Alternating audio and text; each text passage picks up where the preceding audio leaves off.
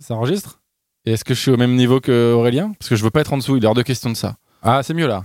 Ouais, je crois qu'il y a du souffle. Bon, on refait tout depuis le début. Ah putain, j'ai encore ce rire.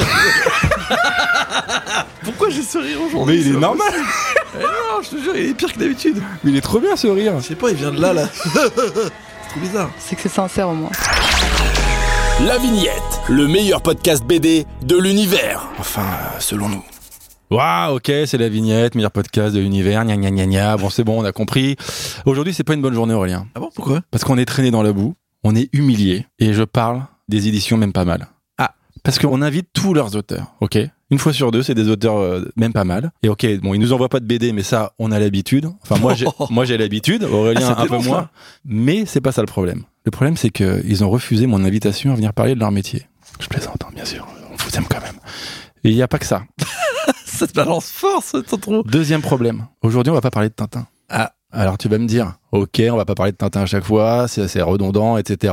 Mais non seulement on parle pas de Tintin, mais on parle d'auteurs que ni toi ni moi ne connaissons. Du coup, on passe pour vrai. deux abrutis qui ont un podcast de BD et qui savent pas de quoi on parle. C'est vrai, ça. En même temps, le dernier épisode, on a parlé de Tintin pendant une heure et demie. Ouais, soit. Mais bon, on va passer pour des abrutis. Ça va être catastrophique. Non, non, non, on va, on va, on va être ouvert. C'est ça le concept de la bande dessinée. Mais il y a pas que ça. Ah. Le troisième problème, les applaudissements. Ils sont toujours aussi éclatés, alors qu'on reçoit une des plus belles autrices de la rentrée, Lucie Albrecht. Albrecht, comme on veut. Bravo Quel plaisir Je rigolais évidemment pour les éditions même pas mal. On vous adore, vous faites de très beaux livres, mais envoyez-nous en deux, trois gratos, ça fait plaisir. Mais en même temps, on invite euh, tous leurs auteurs et autrices. Ça veut vraiment dire Mais parce qu'ils sont forts. On adore. Mais ouais, C'est trop ils sont fort. très forts. T'es très forte, Lucie. Beaucoup trop de compliments là. Ça- C'est un compliment. c'est vrai que tu nous as pas aidé, hein. tu nous as balancé une liste de BD, mon frère. Putain, on en connaît aucune, quoi. C'est catastrophique. Bah, quand même. Ah bon? Mais on a justement les BD devant nous et elles sont toutes exceptionnelles. Elles sont très lourdes, très très lourdes. On dirait des livres.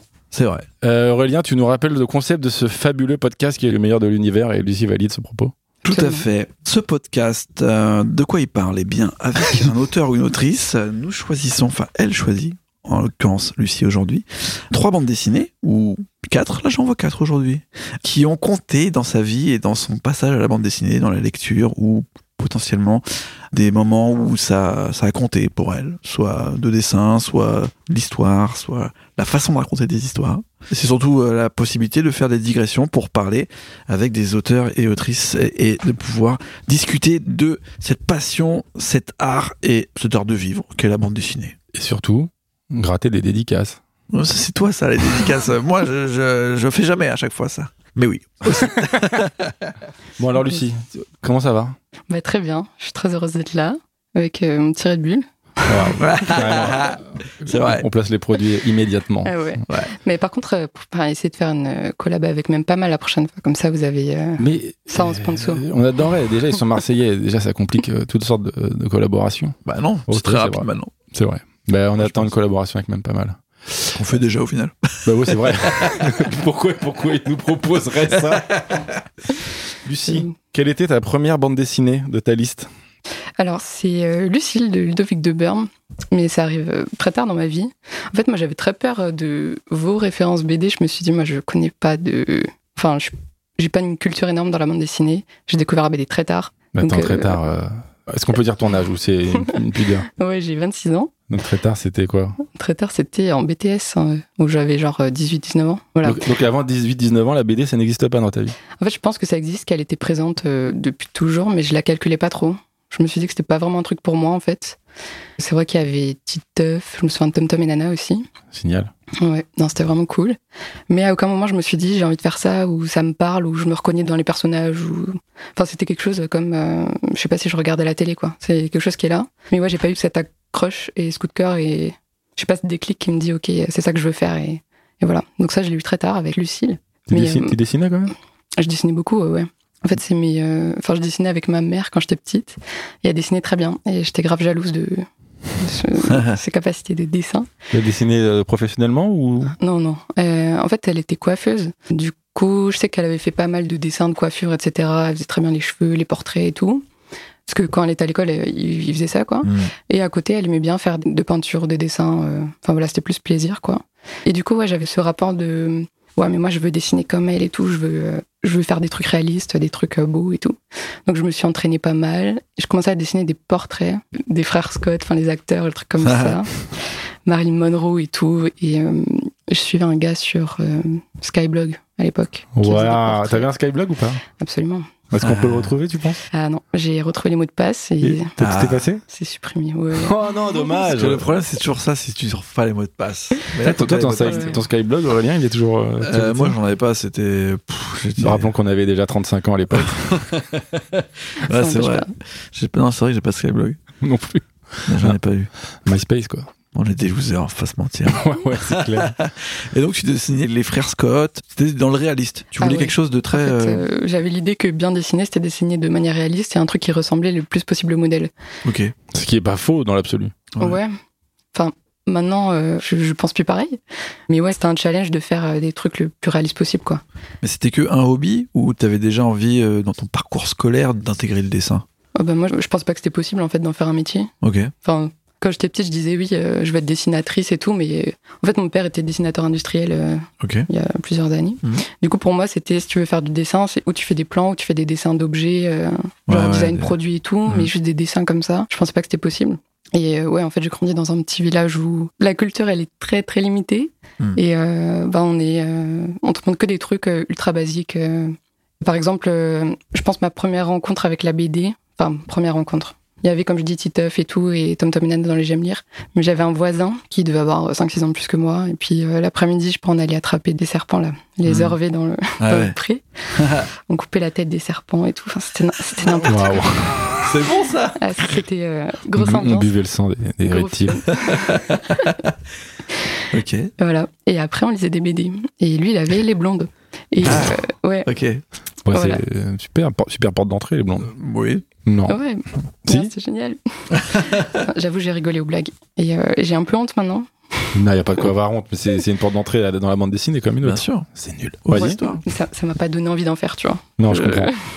Ça m'a donné envie de me teindre en brune, par contre. Ouais, forcément. ouais, c'est genre, on va aller loin là-bas. Bon, d'accord. Je comprends. Mais, Mais euh, est-ce que tu racontais des histoires C'était juste le dessin ou t'avais quand même un truc, je sais pas, sur euh, le film, le- les séries, le cinéma ou bien la lecture, un truc qui t'apportait peut-être quelque chose euh, avant la bande dessinée? Non, pas trop. non, je lisais pas. Ouais. Euh, on avait eu 3-4 livres dans la bibliothèque. Enfin, Ouais. mes parents ils lisaient quelques romans et tout. Je me souviens avoir lu euh, Marc Lévy, Guillaume Musso, les trucs assez. euh, Bah, c'est un peu l'équivalent des blondes dans la littérature. hein. Voilà, moi je suis arrivée par cette porte-là. Non, mais en vrai, ça m'a. Enfin, c'est le premier roman, euh, Marc Lévy, où je suis arrivée au bout et je me suis dit, ouais, j'ai lu un livre et tout. Et en Si fait, c'était cool, tu vois. Exactement. Ouais. Ouais, je l'ai- Ah. je l'ai lu aussi. Ah, tu vois, tout le monde l'a lu en fait. Ouais. Mais ouais, mais c'était pas mal en vrai. Tout le monde est genre, oui, bon, en fait, tout le monde lit ça. Oh, c'est euh, pas mal, ça se lit bien. hein. Mais ouais, non, sinon, euh, pas trop de. Enfin, je racontais pas des histoires, c'était vraiment le dessin, le dessin. Ouais. Et euh, comme dit, dessiner de manière euh, ultra réaliste et. Et t'y arrivais bien? Ouais, T'étais genre la meuf qui dessinait trop bien euh, dans ta classe? Ouais. J'étais celle qui imitait les signatures déjà pour les. Ah ouais, c'est bon ça. Ouais. Tu, tu, tu monnayais ou enfin tu Ah non, Non. J'avais pas capté le, le business derrière. Ouais, je comprends. J'aurais dû. Non, mais c'est bien, c'est tout à ton honneur. Et donc tu dessinais, mais t'envisageais aucune euh, carrière. Moi, je faisais de la danse à l'époque. Je voulais être chorégraphe. C'est ça que t'écrivais sur tes fiches en début d'année? Je veux être chorégraphe? Ah ouais, ça, ou alors euh, j'avais une période où je voulais être styliste. Je ne sais pas d'où ça sort. Mais bref, hein, c'était un truc ou artistique ou dans le sport. Mon prof d'art plat en troisième, il m'a parlé du bac à appliqué. Il m'a dit, mais en fait, pourquoi tu fais pas ça Euh, T'es hyper doué en dessin, euh, je suis sûre que ça te plairait et tout. Et je savais pas que ça existait, donc je me suis dit, ouais, trop bien, on va regarder et tout.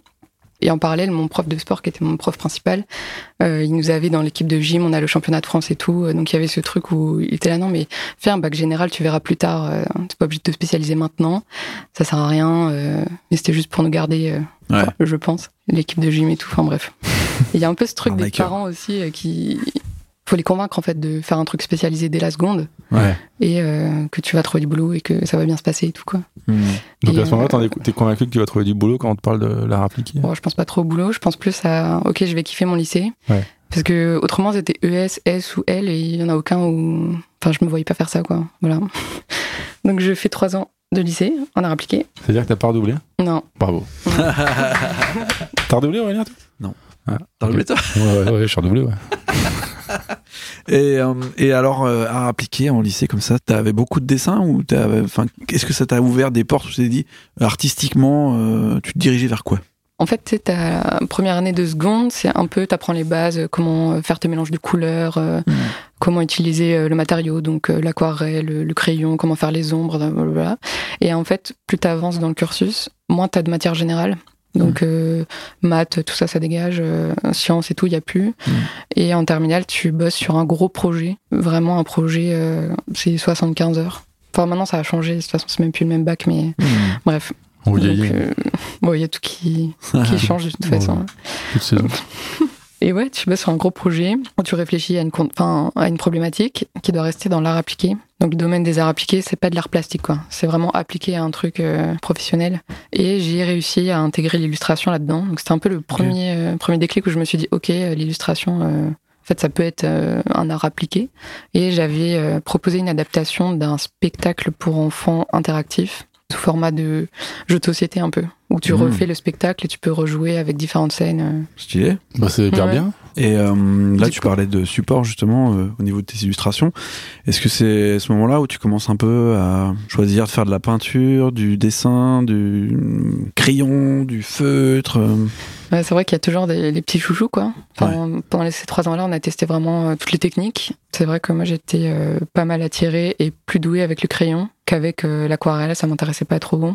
Et la peinture, ouais, je, je commençais à faire des peintures à l'huile aussi. Mhm. Et voilà, donc j'aimais bien un peu ces deux médiums qui sont quand même assez différents. Mais ouais, c'est resté. Comme quoi. Et donc là, tu étudies le dessin et tes hobbies, c'est de dessiner aussi? Tu vis dessin ou, ou tu es encore dans, le, dans la a la chorégraphie, dans le stylisme En fait, j'étais à l'internat, moi, pendant mes trois ans. Donc, c'était vraiment euh, le soir, euh, on bossait avec euh, bah, les copines de la chambre et tout pour les projets à rendre, parce qu'on avait beaucoup de rendus, c'était beaucoup de taf, c'était vraiment des années intenses quand même. Mhm. Et du coup, ouais, on était là, euh, on pensait aux écoles parisiennes, préparer les entretiens, etc. On se boostait. Et donc, c'était vraiment dessin, dessin la semaine. Le week-end, je rentrais chez mes parents, j'avais euh, cours de danse euh, le samedi, dimanche, là. Et voilà, c'était principalement ça. Enfin, le, le sport et le dessin, c'était resté un peu. euh, Intense la vie, tu te reposes jamais? Ouais, non, c'était c'était intense. Mais ton ambition à ce moment-là, elle mûrit Ouais, ouais, c'est vraiment. En fait, c'est le fait d'avoir fait les portes ouvertes aussi, des écoles parisiennes. Quand j'étais genre en première, on venait pendant ouais, deux, trois jours, un week-end, le temps des portes ouvertes, on faisait toutes les écoles euh, parisiennes. Mhm. Et là, tu découvres des choses mais incroyables, quoi. Et tu te dis, ouais, mais c'est là que je veux aller, c'est ça que je veux faire. euh. Mhm. Enfin, vraiment, c'était mes premiers. euh, comment dire Tu vois, les BD qui m'ont marqué, on va dire que les premiers trucs euh, artistiques et sous forme de BD qui m'ont marqué, c'est plus les travaux des étudiants Ouais. quand j'étais en dessous. Moi, Je les, je les suivais sur Blogspot et tout. euh, Je regardais leur boulot. J'étais là, ok, il faut faire ça si je veux rentrer dans cette école. Enfin, j'étais, euh, une, une fangirl de, des étudiants. C'est bien. C'est bien. Et donc, du coup, tu as lancé ton blogspot à ce moment-là ou... Ah, j'avais un Blogspot pendant un temps. Ça n'a pas duré longtemps. Mais j'avais un Blogspot et c'était la période où il y avait euh, le blog de Pénélope, euh, Digli, Mhm. Margot Motin, toutes ces, ces nanas qui faisaient, euh, qui racontaient un petit peu leur vie sur les blogs, quoi. T'aimais bien ça? Et euh, ouais, j'aimais bien. J'aimais bien. Et en fait, euh, bizarrement, j'avais l'impression que c'était la seule option de raconter des histoires ou de faire de la BD. euh. Enfin, je me suis dit, ok, les nanas, en fait, elles font ça. Si tu veux faire des dessins et raconter ta vie et tout, ben, ce sera sous ce format-là. Hmm. Mhm. Tu vois, j'avais vraiment ce truc, mais c'était hyper inconscient. hein. Maintenant, je m'en rends compte parce que je, bah, j'ai découvert tout le reste après. Mhm. Mais ouais, c'était ça. Enfin, ma mère, elle me disait, ah, tu pourrais faire des trucs comme ça et tout. euh, Tu serais trop doué pour faire ça. Tu fais tout le temps des petits personnages et tout. Enfin, voilà. Donc, j'ai fait ça, mais j'avais pas de, comment dire, l'envie de raconter des histoires et tout euh, dès le début. C'était un peu, euh, j'ai découvert ce format-là sur le blog et je me suis dit, ok, ben, vas-y, on teste. Et puis, euh, Mais sans, grande conviction? Ouais, enfin, je sais pas. C'était un petit challenge, quoi. Mais je me suis pas dit, euh, trop bien, je, je me suis Mhm. découverte et, et ça y est. C'était un peu autobiographique déjà ou c'était des histoires de vie euh, Ouais, mais c'était vraiment euh, des, des anecdotes, des galères. euh, je sais pas, euh, tu loupes le métro, euh, c'est pas ça. Tu marches dans un chewing-gum. Enfin, Ouais. des trucs à la cour. euh, Ah, c'était ça, voilà. Blogspot, hein, c'était la vie. Hein. La il vie de tous les jours, hein, c'est euh, vrai. Bah oui. Ça marchait comme ça. Et alors après le lycée, tu fais un BTS si je m'abuse. Ouais, alors en fait, je tente un DM à illustration. Ok. Il y en avait deux à Paris, euh, à Estienne et à Renoir, Mhm. avec 12 places dans chaque euh, section. Mhm. Et du coup, ouais, c'était mon premier choix. Je suis pas prise. Par contre, je suis prise en BTS design graphique à Olivier de Serre.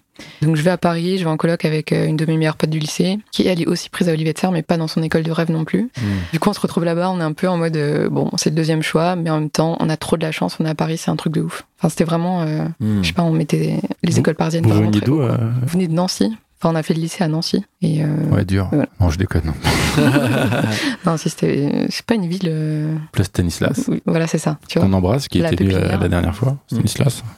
Bon, ouais, je fais des. des- Bonne blague, non, c'est bien, pas- bien. Mais oui, c'est sûr, Paris, euh, il y a plus de, j'imagine, plus de- d'engouement, plus de. Ouais, puis culturellement, euh, c'est, ça n'a rien Ouais. à voir, quoi. Ouais. Tu peux faire des trucs différents. Tu veux, te, le tu veux te temps. fâcher avec les Nancéens, toi Écoute, c'est pas grave. Je, j'assume. Ok.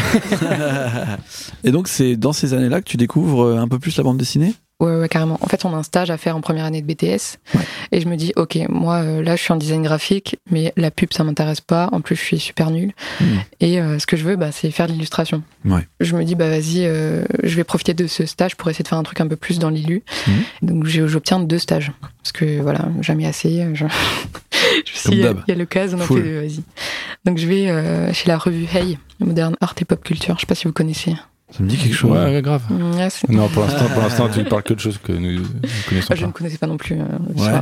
C'est quoi Il y a des photos, des illustrations, il y a de. En fait, c'est une revue où ils font pas mal de autour de l'art brut. Ils présentent des artistes et eux, du coup, enfin les personnes qui tiennent cette revue, ils organisent des expositions, ils font des performances artistiques et tout. Hmm. Et ils étaient à l'origine de l'expo euh, Tatoueur tatoué au Quai Branly il y a quelques années. Ah, je m'en souviens, ouais. Ouais. Et donc voilà, j'ai fait un stage chez eux pendant un mois, c'était génial. Et euh, ils m'ont fait découvrir mais plein de choses quoi. Que ce soit euh, au niveau de la BD, au niveau euh, du dessin, même de la musique et tout. Alcool Non, pas du tout. Non, c'est ouais, si, c'était sympa quand même. Après, dans tous les stages en art, euh, Ouais, c'est ça le problème. petite partie alcool. euh. Donc, ouais, ils t'ont ouvert les yeux sur un nouveau monde, quoi. Ouais, exactement. Euh, je découvre du coup Julie Doucet, tous les trucs de l'association, euh, Kilofer, euh, Ninantico, enfin ça c'est venu un peu après. Ouais, je découvre un peu euh, tout cet univers-là et je me dis, ouais, la, la bande dessinée indépendante et tout, mais c'est incroyable, je... Hmm. waouh. Et en- je découvre euh, Ludovic de Burme, Ok. parce qu'il avait fait des dessins pour la revue. euh, Enfin, je découvre son taf euh, en dessin Ouais. avant euh, de le découvrir en BD. Et je découvre Lucille, du coup, euh, pendant mon deuxième stage chez Rupert et Mulot. Ah, ok. Ouais, j'avais fait un stage chez eux. Bah, ça va, ça, ça va la vie, hein. C'était cool parce qu'ils étaient dans un atelier à l'époque où il y avait, euh, bah, il y avait plein d'auteurs de BD.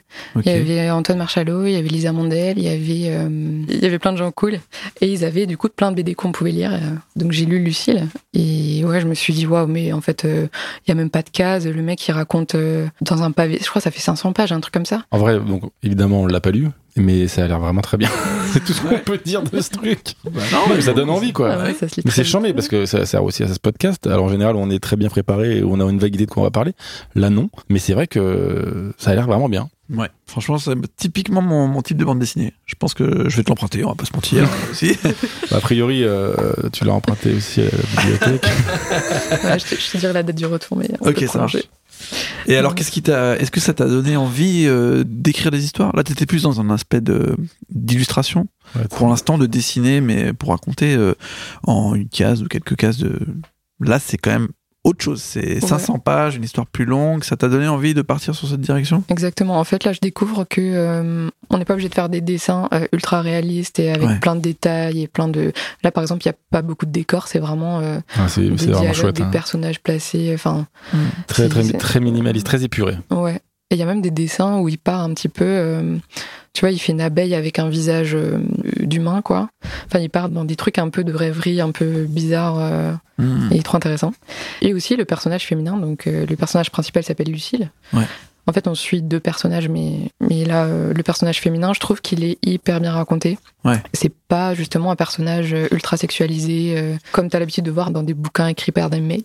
Ouais. Enfin, voilà, je fais une généralité, mais. mais Ah, c'est pas les blondes. Que, sûr voilà, que là- c'est- c'est très différent. Ouais. Ouais, en fait, direct, il rentre dans l'intime. Tu commences le livre, tu as un portrait entre deux personnages, donc Arthur et euh, Lucille. Ouais. Lucille, c'est euh, une nana euh, anorexique qui a bah, une situation familiale un peu bancale et tout. Mm. Et Arthur, pareil, euh, il a un peu des tocs où ils sont obligés de compter un peu tout. Ouais. En fait, tu découvres que son père euh, est alcoolique et en fait, euh, il l'accompagnait au bar et il comptait le nombre de verres avant de rentrer. Il disait, ok, si. Enfin, tu vois, il y a tout un truc de. Il rentre direct dans l'intime, il te donne euh, limite les, les plus gros secrets des personnages dès le début et du Mhm. coup, t'es hyper attaché à eux. Et c'est vraiment des, je sais pas, des pensées, des réflexions, des, des trucs ultra personnels. Et euh, je me suis dit, ouais, en fait, euh, c'est trop bien, quoi. Euh, on peut raconter ça et tout. Et, et ouais, c'est le premier bouquin où quand je l'ai fermé, j'ai eu vraiment, j'ai ressenti des émotions, quoi. Ouais. Ouais, je me suis dit, waouh, il m'a fait, ça m'a fait quelque chose. Et t'as ressenti Ouais, l'envie, que- de, de créer toi aussi. euh, Ouais, je me suis dit, c'est ça que je vais faire. En même temps, en stage avec euh, Rupert et Mulot, bon, euh, t'es quand même euh, pas loin de. Ouais, mais tu sais, moi j'arrivais là, en plus, euh, je connaissais pas trop la BD, je découvre un peu euh, en- Ouais. tout en même temps. Et euh, ouais, ça m'a donné un, un coup de boost et je me suis dit, vas-y, euh, ça Ouais. part, on fait ça. Donc j'ai retenté le DMA ILU après ma première année de BTS. Le. Ok. DMA Illustration, diplôme des métiers d'art. Désolé, j'ai pas tous les, tous Non, les, ouais, les petits noms. Je dis ça comme si euh, c'était évident, mais maintenant ça a changé de nom. C'est passé en trois ans. C'est plus la même formation, mais enfin c'est la même formation, mais en Ouais, trois mais- ans. Et bref, donc je retente après la première année de BTS. Et là, je suis prise. Du coup, je me dis, bah vas-y, euh, faut annoncer à tes parents que tu vas pas terminer ton diplôme, Ouais. que c'est pas grave, mais que là, t'as l'école que tu rêves depuis toujours et ça y est, quoi, ça part. Hmm. Bon, ça là, passe bien en général quand tu dis à tes parents je vais réaliser un rêve. Ils sont contents. Ouais. Enfin, tu sais, il y a toujours ce, ce truc de. Ok, t'as l'air super contente, donc on est super content pour toi. Mais où ça va, quoi? Mais euh, là, tu vas faire vraiment du dessin. Le design graphique, c'est quand même plus vaste. Tu peux aussi faire du dessin avec un diplôme. euh, tu vois, il te reste qu'un Mhm. an pour avoir ton diplôme. Tu peux retenter après. Ouais, Moi, ouais. je savais très bien que si j'avais mon bac plus 2, je pouvais pas retenter. Enfin, je serais jamais prise, quoi. Ouais. Donc voilà, je me dis, vas-y, c'est le destin, on y va. Et deuxième grosse révélation en, en DMA. Donc là, on fait que l'illustration et que de la bande dessinée. Donc on a des cours de bande dessinée, on a des cours d'illustration jeunesse, des cours de gravure et euh, des cours d'expression plastique, des cours de photo, d'infographie, que des cours euh, pff, trop bien quoi. Et Le ouais, c'était un kiff. Vraiment, euh, d'aller à l'école tous les jours, c'était un kiff. Et on est 12 par classe, donc c'est une petite classe. Hmm. Tout le monde a des styles hyper différents et en fait, ils te poussent à aller dans ton sens, quoi. Il n'y a pas ce truc de on veut que tous les étudiants aient les mêmes styles et, et se ressemblent. Là, c'est vraiment euh, ok, tu aimes faire ça, bah vas-y à fond et fais-le, quoi. Hmm. Moi, j'ai j'ai trop aimé ces deux ans. Tu dis vous avez chacun votre style, mais toi t'as trouvé ton style à ce moment-là? T'as, abandonné le. On- est un peu, on est un peu jeune encore, donc on se cherche euh, et on découvre plein de choses aussi. Donc moi, je, je venais de découvrir en fait euh, toute la, le milieu de la bande dessinée. Hmm. du roman graphique et de la BD indépendante. À l'époque, j'habitais dans le 15e. J'allais à la bibliothèque euh, du 15e qui est hyper bien fournie en BD. Ils ont vraiment beaucoup de références euh, très bien. Et je regardais les hum, chroniques BD de Pénélope Bagieux sur YouTube. Ouais. Elle faisait ça chez pour Mademoiselle. Ouais, ouais, j'ai regardé à fond aussi. Ouais. Ouais. Mhm. Et euh, putain, j'ai ouais, j'ai essayé d'emprunter le plus possible de livres euh, qu'elle conseillait. Hmm. Et je me suis fait ma culture BD comme ça, quoi. Hmm. Euh, J'allais à la bibliothèque, je me disais même si le dessin il me plaît pas, au moins je, je vois si le scénario me, me parle quoi. Alors que si tu l'achètes, tu vois, t'es un peu plus frileux sur certains, Mhm. certains titres et tout. Je sais pas, j'étais une gosse, hein, je découvrais euh, Ouais. tout un univers euh, que je connaissais pas et voilà. Et les gens qui étaient avec moi en, en DMA, eux, ils avaient déjà une culture un peu. euh, Enfin, il y en a beaucoup qui lisaient du manga ou qui avaient, euh, des Mhm. comics, trucs comme ça. Moi, toute cette culture-là, je l'ai pas et je la découvre un peu maintenant. C'est pour ça que je me suis dit que vous étiez hyper calé sur plein de. C'est faux. Moi, je- Aurélien, pas. oui, moi je connais sur Tintin. et- Ouais, ce que euh, ouais. la culture, ça sert à rien. En vrai, euh, c'est des, des petits points de départ, tu vois, des trucs, mais C'est tellement vague que à quel pas- moment tu les découvres Ouais, ou pas? Moi, je découvre hein. des trucs tous les jours, hein, vraiment. Donc, euh, Bah là aujourd'hui, là tu, tu, bah ouais, là, j'en découvre 4, 5 même. Forcément, euh, ça s'arrête jamais, quoi. Donc, euh, non, c'est bien, justement, ça se trouve, le fait que tu découvres assez tard, ça a développé des goûts différents de nous, euh, où on s'est bouffé les Pi- Spirou, les Tintins, les machins, et au final, ça a changé notre vision aussi de voir la bande dessinée comme quelque chose d'un peu enfantin, adolescent peut-être, alors que toi, c'était déjà d'un point de vue plus adulte presque de la Ouais. bande dessinée. Donc, euh, c'est aussi cool, hein. moi je trouve c'est bien, justement.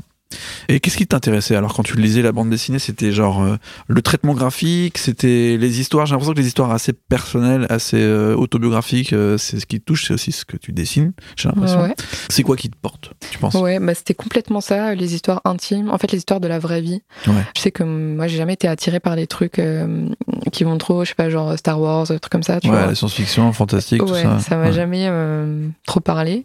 Et là, je me disais, ouais, les gens en fait se livrent dans des histoires, ils racontent pas grand chose, mais euh, c'est là que tu vois que ils le racontent trop bien, quoi. Parce que t'es accroché tout le temps, tu peux t'identifier. Et en fait, les gens, plus ils sont personnels, plus tu, je sais pas, ça, ça te parle, quoi. Hmm. Donc, euh, c'est vrai que je lisais beaucoup de trucs autobio ou assez intimes, euh, histoire familiale, euh, Bien sûr. ou ouais, relations entre les gens, un truc comme ça. Ouais, Ninantico, tout ça, c'était Très fort. ça, oui. ça me plaisait beaucoup. Ouais. Ouais. Julie Doucet, qui raconte aussi ces trucs perso et tout. Tu cites beaucoup d'autrices pour le coup, enfin d'auteurs féminins. Ouais. Euh, ça te touchait aussi le fait de voir que dans la bande dessinée, il y avait plus de paroles euh, féminines peut-être que dans d'autres. euh, Alors, art. je t'avoue que pas Non. du tout. Enfin, en fait, euh, je faisais pas du tout. Je regardais pas. C'était un homme, une femme. Ok. Maintenant plus, parce que maintenant je le remarque dans la façon de dessiner, tu vois, Ouais. dans la façon de raconter. Qu'est-ce que tu noterais comme grande différence entre les garçons et les filles? Bah, typiquement, euh, alors je ne sais plus le nom de l'auteur, ça y est, ça commence bien. Il y a un livre que j'ai lu il y a pas longtemps, une BD qui s'appelle Petit.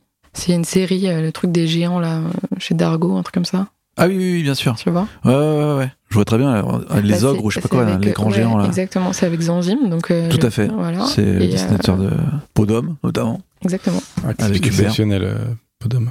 Ouais, qui a fait pas mal de BD avec Hubert. Ah, J'ai pas. Ouais, j'ai pas du tout ma référence. euh, Non, mais t'inquiète, euh, c'est un podcast, c'est monté. On peut prendre notre temps tranquille. Petit BD. C'est-à-dire toutes les petites BD. Tintin au Tibet, c'est ça? Oh, ça y est, il nous remet son truc. Voilà, les ogres dieux. Petit, Exactement. c'est Hubert Oui. de d'homme qui scénarise donc. Zanzim était en- le dessinateur. Et donc là, c'est Hubert qui scénarise et Gatignol qui dessine. Voilà. Et ben, j'ai adoré ce livre. Ouais. Donc j'étais complètement prise dedans. Enfin, les dessins sont incroyables. Ouais. Et euh, le scénario aussi commence trop bien. Et en fait, t'arrives à un moment. euh, du coup, euh, je, je spoil pour ceux qui n'ont pas lu, mais bref. Oui, mais c'est pas grave. T'as euh, le personnage principal. Comme par hasard, il y a une histoire d'amour avec euh, une petite femme blonde euh, qui est montrée de manière très niaise, avec des gros seins. euh, toujours, tu sais, le, le choix des cadrages. Genre, en fait, t'es pas obligé de montrer ça comme ça ou de montrer la nana, tu vois. Ouais. Je sais pas, dans une position un peu avancée avec un décolleté. Enfin, tu sens que c'est le regard du dessinateur qui s'est fait un kiff, en fait. Mhm. Et que c'est pas utile dans l'histoire. Tu vois, si encore ça a un sens, si. Ouais, si après ils se servent du côté un peu euh, ouais, voilà. hypersexualisé. Mais là, quoi, comme ouais. par hasard, euh, le mec euh, principal donc tombe amoureux de cette blonde à la chevelure ultra longue et ultra belle, avec euh, une forte poitrine. Et voilà, malheureusement, ils peuvent pas être ensemble parce que du coup, il est un peu. lui, il est issu de la famille des géants, Mhm. mais il est tout petit pour être un géant, mais il est plus grand que les humains. Donc, s'il l'engrosse, euh, bah, elle, elle va mourir parce que le bébé va être trop gros. Ok. Ok Dur. tu, tu vois le. Ouais, c'est ça. C'est un- C'est coup dur, C'est ça. un peu ça là. Donc il lui dit non, je, je vais t'épargner ça, je, voilà, parce qu'il faut euh, avoir des descendants dans sa famille de géants quoi. Ouais. Et là, comme par hasard, bon ben, il se sacrifie, on va dire, pour du coup euh, faire un petit. euh, je sais pas si c'est sa cousine, mais enfin quelqu'un de de la famille euh, descendante des géants, donc Ouais. une géante plus grande que lui, mais plus petite, enfin bref, et qui est trisomique. Donc t'as euh, genre ce. En fait, moi, ça m'a ça m'a un peu gêné d'avoir ce truc de bon, euh, je peux pas être avec euh, la belle blonde euh, à forte poitrine, machin, je l'épargne et euh, je vais me, je vais me faire du mal et me forcer à coucher avec avec la trisomique de l'histoire. Enfin, Ouais. de dire ça comme ça, mais enfin, c'est Mhm. comme ça que je l'ai, je l'ai ressenti en fait. Mhm. Et ça m'a beaucoup dérangé. Ok. Mais par contre, euh, c'est, trop dommage parce que c'est vraiment euh, un détail de représentation et de, et de dessin, Mhm. alors que euh, l'histoire, l'univers, euh, enfin, les dessins aussi sont incroyables. Ouais. Mais juste ce truc-là, tu sens que c'est un mec en fait. Enfin, une femme, elle aurait jamais dessiné ça comme ça, Ok. Après, il y a quand même quelques hommes qui ne sexualisent pas tout le temps les femmes. heureusement. Un Trondheim qui dessinait des lapins et des canards. C'est vrai que c'est on n'est on n'est pas dans l'érotisme pur. Ah mais ouais, je, je comprends tout à fait qu'on puisse. euh, Après, l'érotisme et tout, tu vois, ça me dérange pas si c'est euh, justifié. Hmm. Si là, le propos de l'histoire, c'est pas ça, et juste tu te fais un kiff sur les cadrages et euh, tu représentes euh, ouais un homme euh, puissant euh, et une femme encore euh, soumise et enfin c'est fatigant quoi. hmm. Mais, bon. Mais du coup, les deux Vic de Burm, euh, Ouais, c'est Voilà, vrai que c'est un homme, mais tu trouves qu'il représente bien euh, un couple, un homme et une femme. ouais, manière. carrément. Bah même les femmes en général. Ouais. Et euh, là, il parle vraiment euh, point de vue de la femme, Ouais. avec des pensées ultra euh, ultra vraies. Ok. Tu vois, même, euh, je sais pas, quand il s'agit euh, des règles ou des, des questions euh, typiquement féminines, bah tu sais que enfin ça aurait pu être écrit par cette femme euh, elle-même, quoi. Enfin, il Hmm. y a rien qui est dérangeant dans. Il est bien renseigné. Il a un regard Ouais. euh, neutre, Voilà. plutôt. Et Ok. Et bienveillant, a priori. Bah, j'ai l'impression, ouais. J'adore son taf, donc euh, Hmm. À quel moment tu découvres, euh, par exemple, le deuxième album que tu nous as amené? en DMA, c'est celui-là. Ok. C'est pas très radiophonique de nous le montrer du doigt, est-ce qu'on peut C'est Aïcha France, euh, petite terrienne, donc, que tu découvres en DMA. Ouais, c'est euh, un conseil aussi de Pénélope Bagieux dans ses euh, chroniques Ok. BD. Quelle femme Ouais. Ouais. incroyable. J'adorais ces chroniques BD. Juste, le son était catastrophique. À chaque fois, il était dans un bar, Oui. il y avait des gens autour et on n'entendait rien. C'est très vrai ce que tu dis. Genre, mais alors, attends, qu'est-ce qu'il dit? Ah, Il a l'air génial ce bouquin, mais on comprend rien.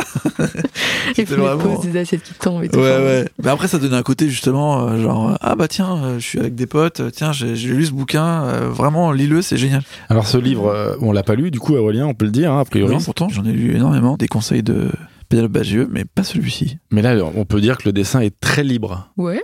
voire euh, régressif, ou c'est insultant. Euh, bah, Bah, en gros, c'est du crayon de papier et.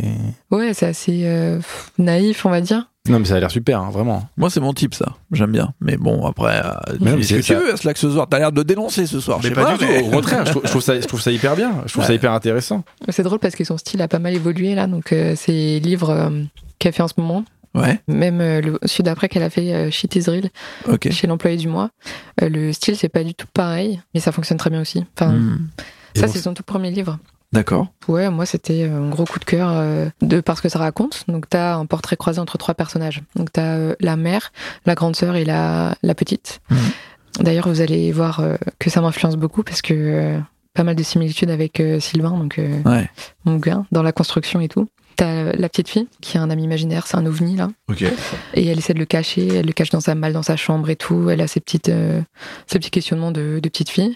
Sa Mhm. grande sœur, euh, voilà, elle est plus euh, avec son mec qui l'emmène en voiture. euh, questionnement sur est-ce que je dois faire ma première fois ou pas, mes copines, blablabla. Enfin, Hmm. truc vraiment d'adolescente. Et t'as la mère, donc qui est seule. Donc elle est tout le temps dans sa solitude, à se rappeler les moments d'avant, à regarder des vieilles photos, des vieilles images et tout, à regarder la télé. Enfin, elle est vraiment, tu vois qu'elle est déprimée quoi. Hmm.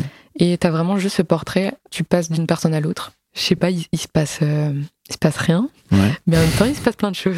Et moi c'est ça qui me, ça qui me fait kiffer quoi. C'est pff, juste, euh, tu rentres dans leur intimité et tu t'accroches au personnage et, et voilà. Et là tu comprends un petit peu leur histoire euh, personnelle, le père qui s'est barré, pourquoi. Enfin tu peux faire des suppositions avec. Pourquoi elle a un ami imagin- imaginaire, pourquoi, euh, je sais pas, la relation aux hommes, le, le fait d'être dans le passé, de penser que c'était toujours mieux avant, Hmm. euh, tu vois aussi que elle voulait pas forcément garder l'enfant. Enfin, il y a des, ouais, c'est trop bien.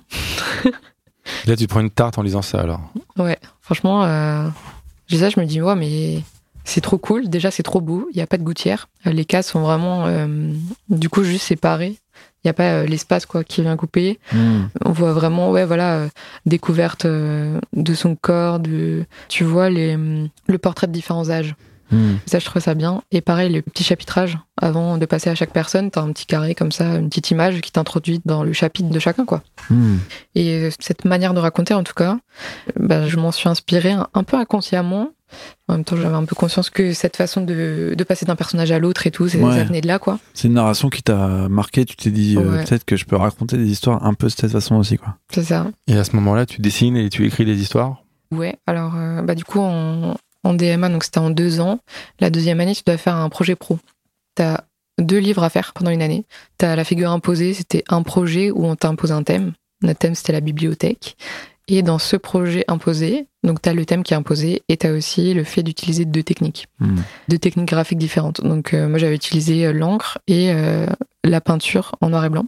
Donc ça, ça a commencé là en fait, ce- ouais, cette technique de peinture. Et euh, le deuxième projet, c'est complètement libre, où là, tu écris ton histoire, tu racontes ce que tu veux, tu peux faire une adaptation d'un roman ou quelque chose qui existe, ou Mhm. tu peux écrire ton histoire.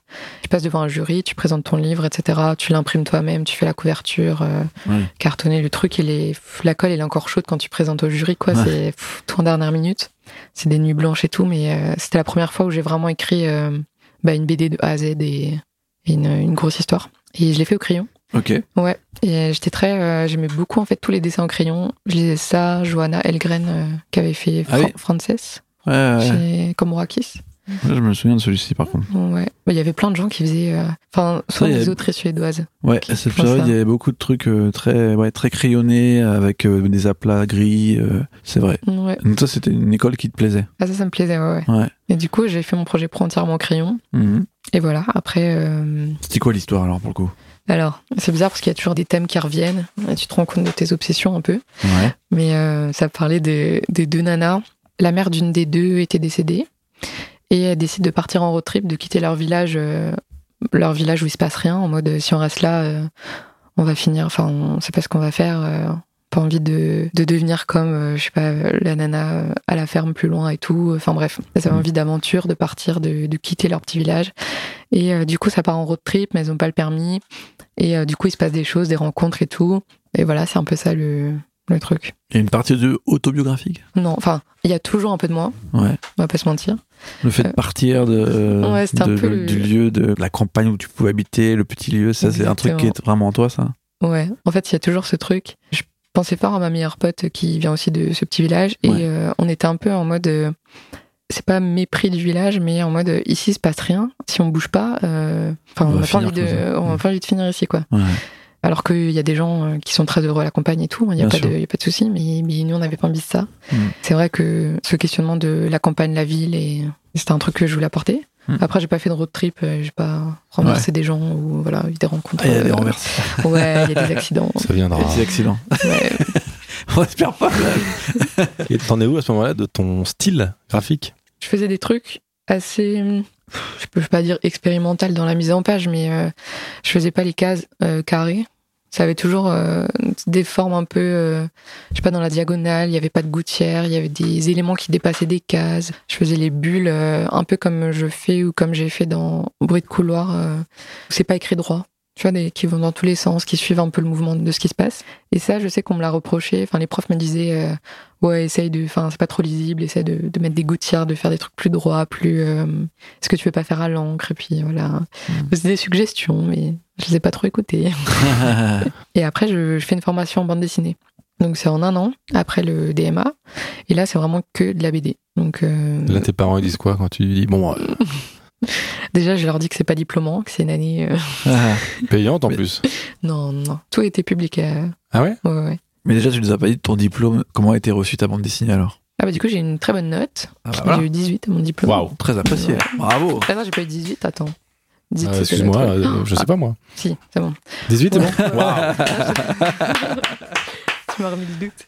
Parce que parce qu'il y avait des trucs un peu euh, félicitations, très bien, machin et tout. Mm. Et Chloé a, vu, a eu 20 à son diplôme. Ah deux, ouais. Ah, vous, êtes, vous êtes de la même euh, Ouais, ouais, on est de la même promo. promo Ah, ok, La d'accord. conduite interdite, c'est son projet de diplôme. Ah oui, c'est vrai. Tout à fait. Ah, mais Ouais. j'avais pas cap- Je savais que vous étiez proches et que vous aviez plus ou moins fait le même diplôme, mais je savais pas que c'était la même promotion. Si, ouais, on a passé trois ans euh, ensemble euh, Ok, d'accord. à l'école. Une Et copine quoi. Ouais, ouais. Bon, là, on est toujours dans le même atelier et tout. C'est une très bonne, euh, très bonne copine. Et donc oui, là, tu te dis, ok, euh, j'ai fait mon projet, j'ai 18, les gens comprennent que c'est mon truc, je vais faire de la bande dessinée, quoi. Et donc cette année de, c'est pas diplômante, mais c'est, qu'est-ce que ça t'apporte alors une année de spécialisée en, en, En BD? bande, ouais, en bande dessinée? C'est hyper professionnalisant déjà. Donc les profs euh, sont pas des vrais profs, sont des auteurs qui viennent nous faire des interventions. Ok. Alessandro Tota, c'est vraiment le comment dire euh, c'est un peu le chef de la formation quoi. Ouais. C'est celui qui nous donnait le plus de cours et avec qui on faisait euh, ouais le plus de projets. Hmm. Lui, il était très dans le OK, euh, raconter des choses, raconter, on s'en fout que ce soit beau et tout, allez-y, produisez, produisez. Hmm. Premier sujet, c'était un truc euh, autobio, format A6, donc euh, tout petit format. Ouais. T'avais pas le droit de d'effacer, pas le droit de gommer, tu devais faire le plus de pages possible pour raconter ta vie. Et euh, il nous disait, vas-y, euh, raconte des trucs hyper euh, intimes que t'oserais pas raconter ou quoi, euh, mais euh, livrez-vous, lâchez-vous. Enfin, il nous faisait vraiment aller loin, quoi, là-dedans. Et, Et euh, c'était cool, quoi. Ouais, Ouais. ça va. Enfin, je crois. Je crois. Bah, enfin, après, moi, c'est ce que j'aimais lire aussi. Ouais. Donc ouais, ça me plaisait, ça me plaisait énormément. Ouais, mais c'est pas forcément pareil d'aimer, euh, enfin, tu vois, qui fait lire ce genre d'histoire et aussi euh, se lancer à corps perdu et se livrer, quoi. Ouais. Non, c'est sûr. Mais euh, Mais t'étais prête. ouais. Ok. Je me disais au pire, personne va le lire. à part les gens de la promo, mais Ouais. voilà. Tu sens à Tout moment-là que c'est de plus en plus ton truc? Il y a plus, de moins en moins de doutes quoi. Ah oui, bah là, là, il y a plus de doute. Je pense que c'est vraiment, euh, ok, bah, c'est une année, on fait que de la BD et j'adore ça. C'est parti, quoi. Euh, Du coup, on avait ouais, des interventions d'éditeurs aussi. Ouais. Il y avait euh, Mathias de l'employé du mois qui était venu nous faire euh, une intervention et euh, Marion Amir Gagnant qui bossait chez Delcourt qui était venu aussi nous faire une intervention. Donc on avait un peu les deux points de vue, genre euh, grosse maison d'édition et euh, éditeur indépendant. Et euh, elle nous expliquait comment faire un dossier euh, éditorial pour présenter euh, ton projet de BD aux éditeurs. Ouais. Ce qu'il faut faire, ce qu'il faut pas faire, combien t'es censé être payé, combien, tu vois. Après, tu te rends compte dans la vraie vie que c'est pas, c'est pas ce qu'on te dit à l'école. Ouais. Mais, euh, Forcément, ils essayent de vous Ouais, booster, voilà. quoi. Ils disent, ouais, vous n'acceptez rien en dessous de 10 000 euros. Et encore, c'est le minimum. Bref. Mais Oui. euh, La Ouais, vie est why plus not? difficile. Ouais, c'est ça. Après, si tu vas être publié, bon, tu te rends compte que c'est peut-être pas tout de suite, les 10 000, mais voilà. Ouais. Et du coup, on devait faire un projet de BD, bah, préparer un projet de BD comme si on allait le présenter aux éditeurs. Et euh, moi, c'était donc euh, ma première BD, Bruit de couloir. Ouais. Et ça, c'est issu aussi d'un fanzine autobiographique qu'on avait fait avec Alessandro Tota avant. Ok. C'était sur l'amitié. On devait chacun raconter, euh, enfin, faire, euh, je sais pas, une vingtaine de pages euh, sur des histoires autobio sur l'amitié. J'avais raconté des histoires de l'internat. Et euh, Alessandro Tota, il était surpris qu'on puisse dormir à l'école. Il connaissait pas le, le concept. Bah, enfin, Bah, Ça s'appelle l'internat. Ouais. Ça existe depuis la nuit des temps. il avait, il avait 5 ans et demi ou quoi? Oui, il est italien, donc il vient. euh, Ah ouais, peut-être je il y en sais a pas moins. comment C'est ça que c'est interdit, je crois, en Italie, les internats. Ah ouais? Non, pas du tout. Non, c'est vrai que, bon, euh, moi, même dans mon lycée, euh, il y avait un internat, quoi. Oui, bah c'est non, mais c'est un truc. euh. Ouais, Les cantines, ils connaissaient, ils parlaient de. je crois. Faudrait, ouais, je. Pas sûr. Peut-être qu'il a eu une enfance ultra rude. Après, euh, s'ils croyaient que tu dormais dans ta salle de classe, ouais, je comprends qu'ils trouvaient ça chelou, mais. Ouais. Allez, arrêtons de taquiner cette pauvre personne. du coup, ils comprenaient pas qu'on puisse dormir euh, au lycée. Bah ouais, et euh, il était surpris, il trouvait ça hyper intéressant. Et je me suis dit, ouais, mais en fait, euh, pour moi, c'était la norme. Enfin, la norme. C'était un truc bah, c'était banal, quoi. Ton quotidien, quoi. Ouais, voilà. Et en fait, je me suis rendu compte que c'était un, un environnement, une ambiance ultra particulière pour, euh, pour certains, ou même pour raconter une histoire. Tu vois, c'est un, lieu hyper euh, intime où t'as pas vraiment d'adultes. T'as, Ouais. euh, ouais, tu te fais ton éducation entre nana de la chambre, quoi. Mm. Et en même temps, t'as l'impression d'être hyper indépendante en mode je suis plus chez mes parents, je- j'habite toute fin. Tu vois, c'est un peu ce truc de euh, J'ai été interne et je vois très bien de quoi tu parles. double truc, quoi. J'ai redoublé à cause de ça d'ailleurs. Ah, puis à ce côté, je sais pas, moi, je voyais toujours ça avec les internes, parce que moi, j'arrivais tôt au lycée.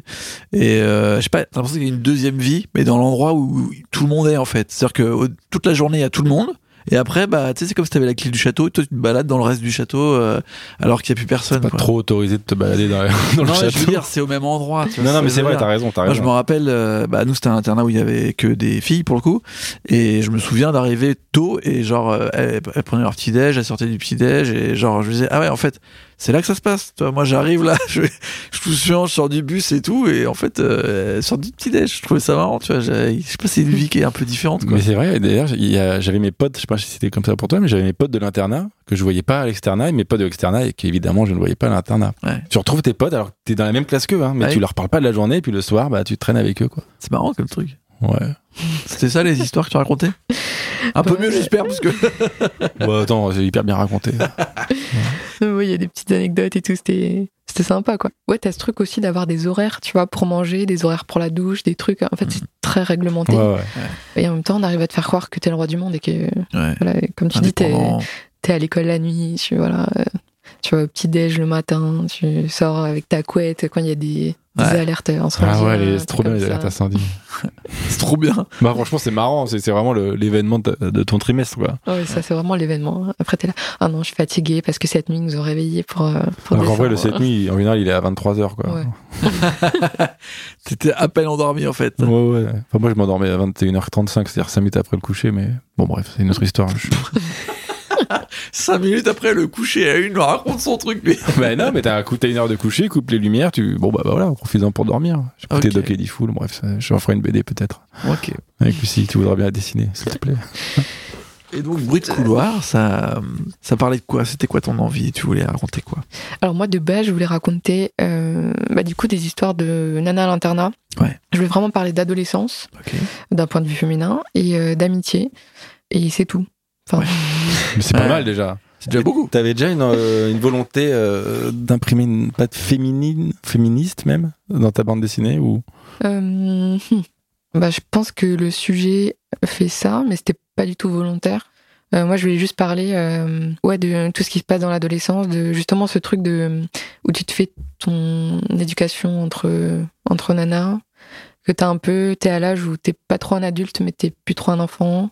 Euh, tous ces questionnements-là, les rapports au corps aussi, à la sexualité, tout ça, les, les choses qui sont importantes en fait à cet âge-là. Hmm. Mais je me suis pas dit, euh, je vais faire un truc euh, engagé ou pour. euh, c'était pas en réaction à ce que t'avais pu lire euh, de livres écrits par des mecs euh, que tu trouvais Non, mais ça, c'est assez récent. J'avais pas. euh, à Non, non, l'époque, mais c'est- intéressant. Ce, Hmm. ce questionnement. Enfin, pour moi, en fait, euh, je me suis jamais dit, je suis une femme, du coup, euh, il faut que je fasse des trucs, il faut que je parle de trucs de femmes. Et les hommes parlent de trucs d'hommes. Hmm. Je pense que c'est des choses qui se font assez inconsciemment. Mais là, pour le coup, ouais, c'était vraiment parler de l'internat comme je l'ai vécu et tout. Et en fait, euh, j'avais présenté ça à des éditeurs et du coup, j'avais eu un retour de Vite Cocagne euh, qui me disait que le scénario était un peu faible et qu'il fallait qu'on. Sympa. Ça doit faire plaisir. Ouais, je sais pas s'il l'a dit comme ça, c'était assez. euh, enfin, en tout cas, il manquait un truc, quoi. Et j'ai décidé d'in- d'incorporer ce- toute cette notion de harcèlement scolaire Hmm. qu'il n'y avait pas du tout avant. C'était du euh, vécu pour le coup ou- pas du tout. Non, pas du tout. Mais j'avais lu un article sur euh, Mademoiselle à l'époque. Ils interviewaient une nana qui avait harcelé des gens, qui parlait du point de vue du bourreau. Je trouvais ça intéressant. Hmm. Et ouais, j'avais envie de créer un personnage un peu, euh, un peu ambivalent, qui soit euh, à la fois euh, le bourreau, mais qu'en même temps il y a une explication à ça, de pourquoi tu fais ça et tout. Enfin, quand j'ai lu l'article, je me suis dit mais, enfin, il y, a- il y a une raison, tu vois, forcément un truc. Hmm. Et il y avait une nana, donc quand moi j'étais à l'internat, donc le personnage principal de Bruit de couloir, Priscilla, est très inspiré d'une nana que j'ai connue dans la vraie vie. Il n'y avait pas d'histoire de harcèlement, mais euh, elle était spé, quoi. Et voilà. De pomme. Ouais. elle est arrivée euh, donc quand j'étais en première, donc euh, courant du cursus, quoi. Nous, on avait déjà notre groupe de potes et tout à l'internat. Ouais. Et euh, elle a débarqué, et puis euh, c'était un peu. Elle nous apprend la vie, tu vois. Elle avait des, des magazines de lingerie, euh, des trucs comme ça. Et euh, elle nous montrait son échographie parce qu'elle s'était fait avorter et tout. Ah ouais, Ouais. direct. Et, euh, et ouais, donc euh, ouais, elle nous- apprenait un peu la vie, quoi. Hmm. Et en même temps, elle racontait des trucs pour qu'on s'embrouille. Enfin, des, des trucs de gamin aussi. Elle avait fait des nœuds dans, nos- dans nos chaussures de sport, de- des miettes de pain dans le lit, des trucs à la con, tu vois. Ouais. Et, Stylé. ouais. Et bref, donc cette nana m'a beaucoup inspirée. Et a couché avec des mecs aussi dans les couloirs euh, en face euh, de la salle de français. Ça, c'est ce qu'elle racontait, ça. Il y a des témoins. Moi, j'y étais pas, mais, mais voilà, tout, enfin, ça se sait, quoi. Ouais. Et euh, je me suis dit, ouais, en fait, ça ferait un personnage trop bien, quoi. Donc je me suis vraiment inspirée d'elle pour écrire Priscilla, et je lui ai inventé un passé euh, où elle se faisait harceler pour le coup. Et voilà, c'est en fait j'ai greffé ça à l'histoire que j'avais écrit euh, Hmm. juste avec des nanas de l'internat où il se passe pas grand chose. Et c'est comme ça que, que l'histoire est, Et là, ils t'ont dit, c'est cool, on y va. Alors, presque, Ouais. il m'a répondu, c'est chouette, C'est chouette. c'est chouette, point. Je pense que c'est- Mais c'est ça, ça, c'est pas très engageant. c'est potentiellement euh, des gens de notre âge. C'est chouette, personne dit ça. C'est vraiment, un- oui. C'est chouette. C'est- c'est le commentaire YouTube d'un mec de 40 ans, quoi. Ah, J'avoue, pour le coup, j'en attendais beaucoup plus. Ouais. C'est- C'est combien d'heures tu penses que t'as bossé sur ce premier livre? Honnêtement, aucune idée. Ouais. Parce que c'est un truc que j'avais déjà commencé en, euh, pendant l'école, quoi. Ouais. Donc moi, c'était un peu mon projet de, de fin d'études. Enfin, c'était un projet un peu test. Ouais. Et je me suis dit, bah voilà, le dossier, il est déjà fait. J'envoie des éditeurs au cas où. Et puis voilà. Et en fait, si j'avais pas de réponse euh, positive, je passais à autre chose. J'étais pas du tout attachée à... Ouais, c'était pas ton. Enfin, c'était- pas une histoire qui te. De toute façon, tu voulais publier un livre, j'imagine, à ce moment-là. Ouais. Après, euh, c'était un peu le truc aussi de, tu vois que ça peut marcher, tu vois Chloé qui publie son projet de diplôme, Ouais. tu dis ok c'est accessible, bah pourquoi pas tenter et pourquoi pas euh, se lancer quoi. Mhm. Peut-être que euh, ça aurait mérité un peu plus de maturation, tu vois, Ouais. et euh, un peu plus de retour, Constructif. voilà, Autre que c'est chouette. exactement. Mais je pense que c'était mon premier livre aussi, j'avais besoin d'être un peu maternée là-dessus et Bien sûr. Et par exemple, quand tu le fais lire, j'imagine, à Chloé, ouais. elle te dit quoi, elle? Elle, elle me fait plein de retours intéressants. Enfin, on se fait toujours lire nos projets et tout. Donc, euh, j'avoue, ça fait un petit moment maintenant, donc je me souviens plus exactement de ce qu'elle m'a dit. Mais ouais, elle m'avait donné des conseils et tout, et euh, c'est écouté, c'est appliqué, Mhm. et euh, on se fait confiance aussi, quoi. Et là, tu te dis quoi? Parce que tu veux écrire un livre, tu, a priori, t'es pas encore publié. Non. Et t'envisages euh, autre chose pour ta vie professionnelle à ce moment-là ou... Alors, du coup, je termine ma formation en bande dessinée, qui était de un an. Et là, il y en a plein qui continuent les études, qui demandent les arts déco, etc. Et euh, moi, je savais que je voulais plus faire d'études. C'était, euh, ouais, c'est bon. Ouais, je, Ouais. Non, parce que là, moi, je on- me lance. la BD, c'est pas le, disons, la, la carrière la plus lucrative euh, qu'on connaisse. Oui, c'est sûr. c'est sûr. Mais euh, moi, j'avais commencé un taf alimentaire en fait quand j'étais euh, étudiante. Moi, j'en avais même deux, mais bref. Je, je bossais euh, en tant que vendeuse chez Nike. Ouais. Donc, je faisais ça le samedi, dimanche, et le, la semaine, j'allais à l'école. Et du coup, j'avais toujours ce truc de sécurité. Quand j'ai euh, arrêté les études, euh, je me suis dit, bah, j'ai ça. Il y a toujours euh, papa, maman qui sont là au besoin. En fait, j'avais la chance d'avoir un soutien aussi familial euh, qui me permettait de, bah, de tester, quoi. je me suis dit en fait si je teste pas maintenant et que je cherche direct un boulot en CDI et tout, euh, bah je vais jamais avoir le temps d'écrire ou de faire une BD et c'est sûr que que ça va jamais le faire quoi.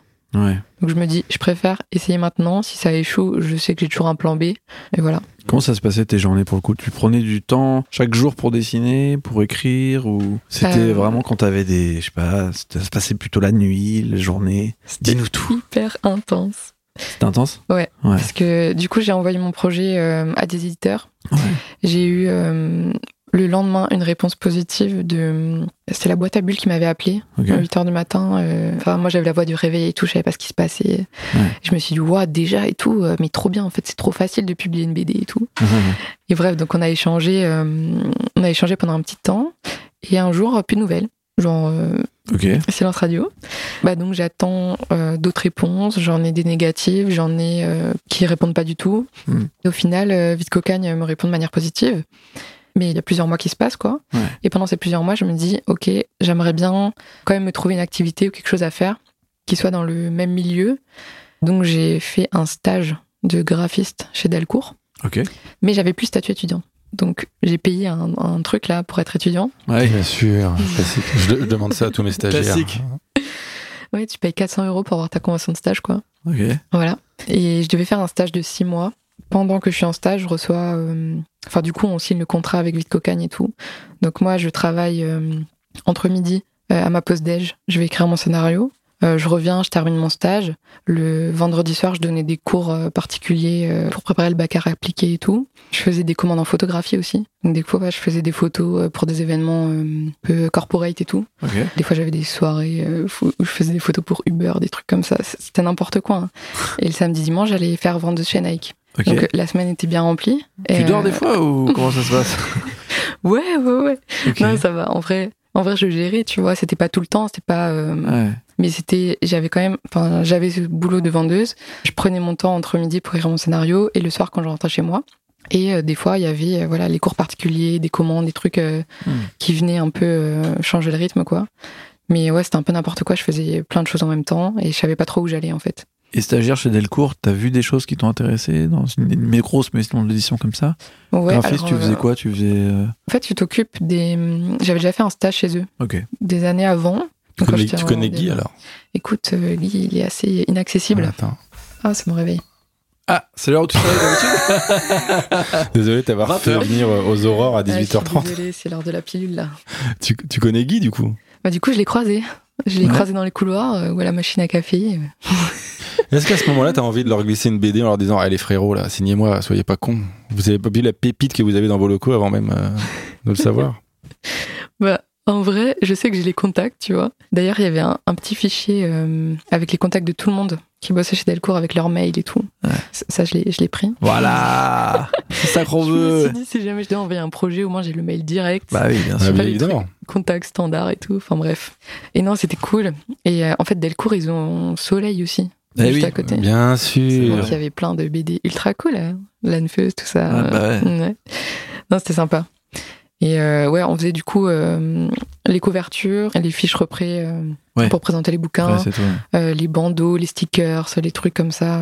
C'était pas hyper créatif. En même temps, il y avait une équipe de graphistes. Enfin, il y a toujours une équipe de graphistes qui s'occupe des trucs où ils prennent des décisions, quoi. Moi, j'étais vraiment en stage pour, bah, pour faire de l'exé. Le Xé, ouais. Hmm. Et ils sont très sympas et tout, c'était très cool. Ouais. Mais ouais, au bout de trois mois, j'étais, euh, j'arrivais plus à suivre en fait. J'avais Ouais. un rythme trop intense et j'arrivais pas à bosser sur ma BD. Hmm.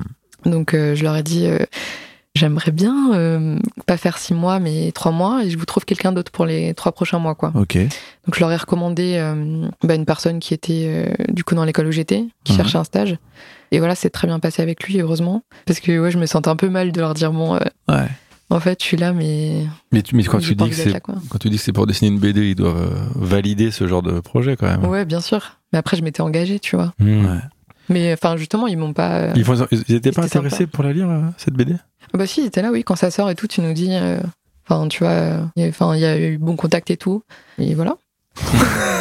Ah, tu disais pour le coup, tu, tu rentres le midi. Moi, je, vois, je te vois là, genre sur une machine à écrire et tout. J'écrivais le scénario et tout. Toi, C'est- c'est- T'es vraiment vieux. Ouais. je suis à l'ancien, je dis machine à écrire. Je sais pas, tu sais, genre, le truc du scénariste, tu sais, de cinéma, un peu. genre, Ouais, une, une cigarette, euh, une machine à écrire, un café Comment ça se passe d'écrire un scénar? Euh, moi, j'ai tendance à écrire un peu comme si c'était euh, un roman. Ok. Je sais qu'il y a, en fait, on a tous des techniques différentes et tout.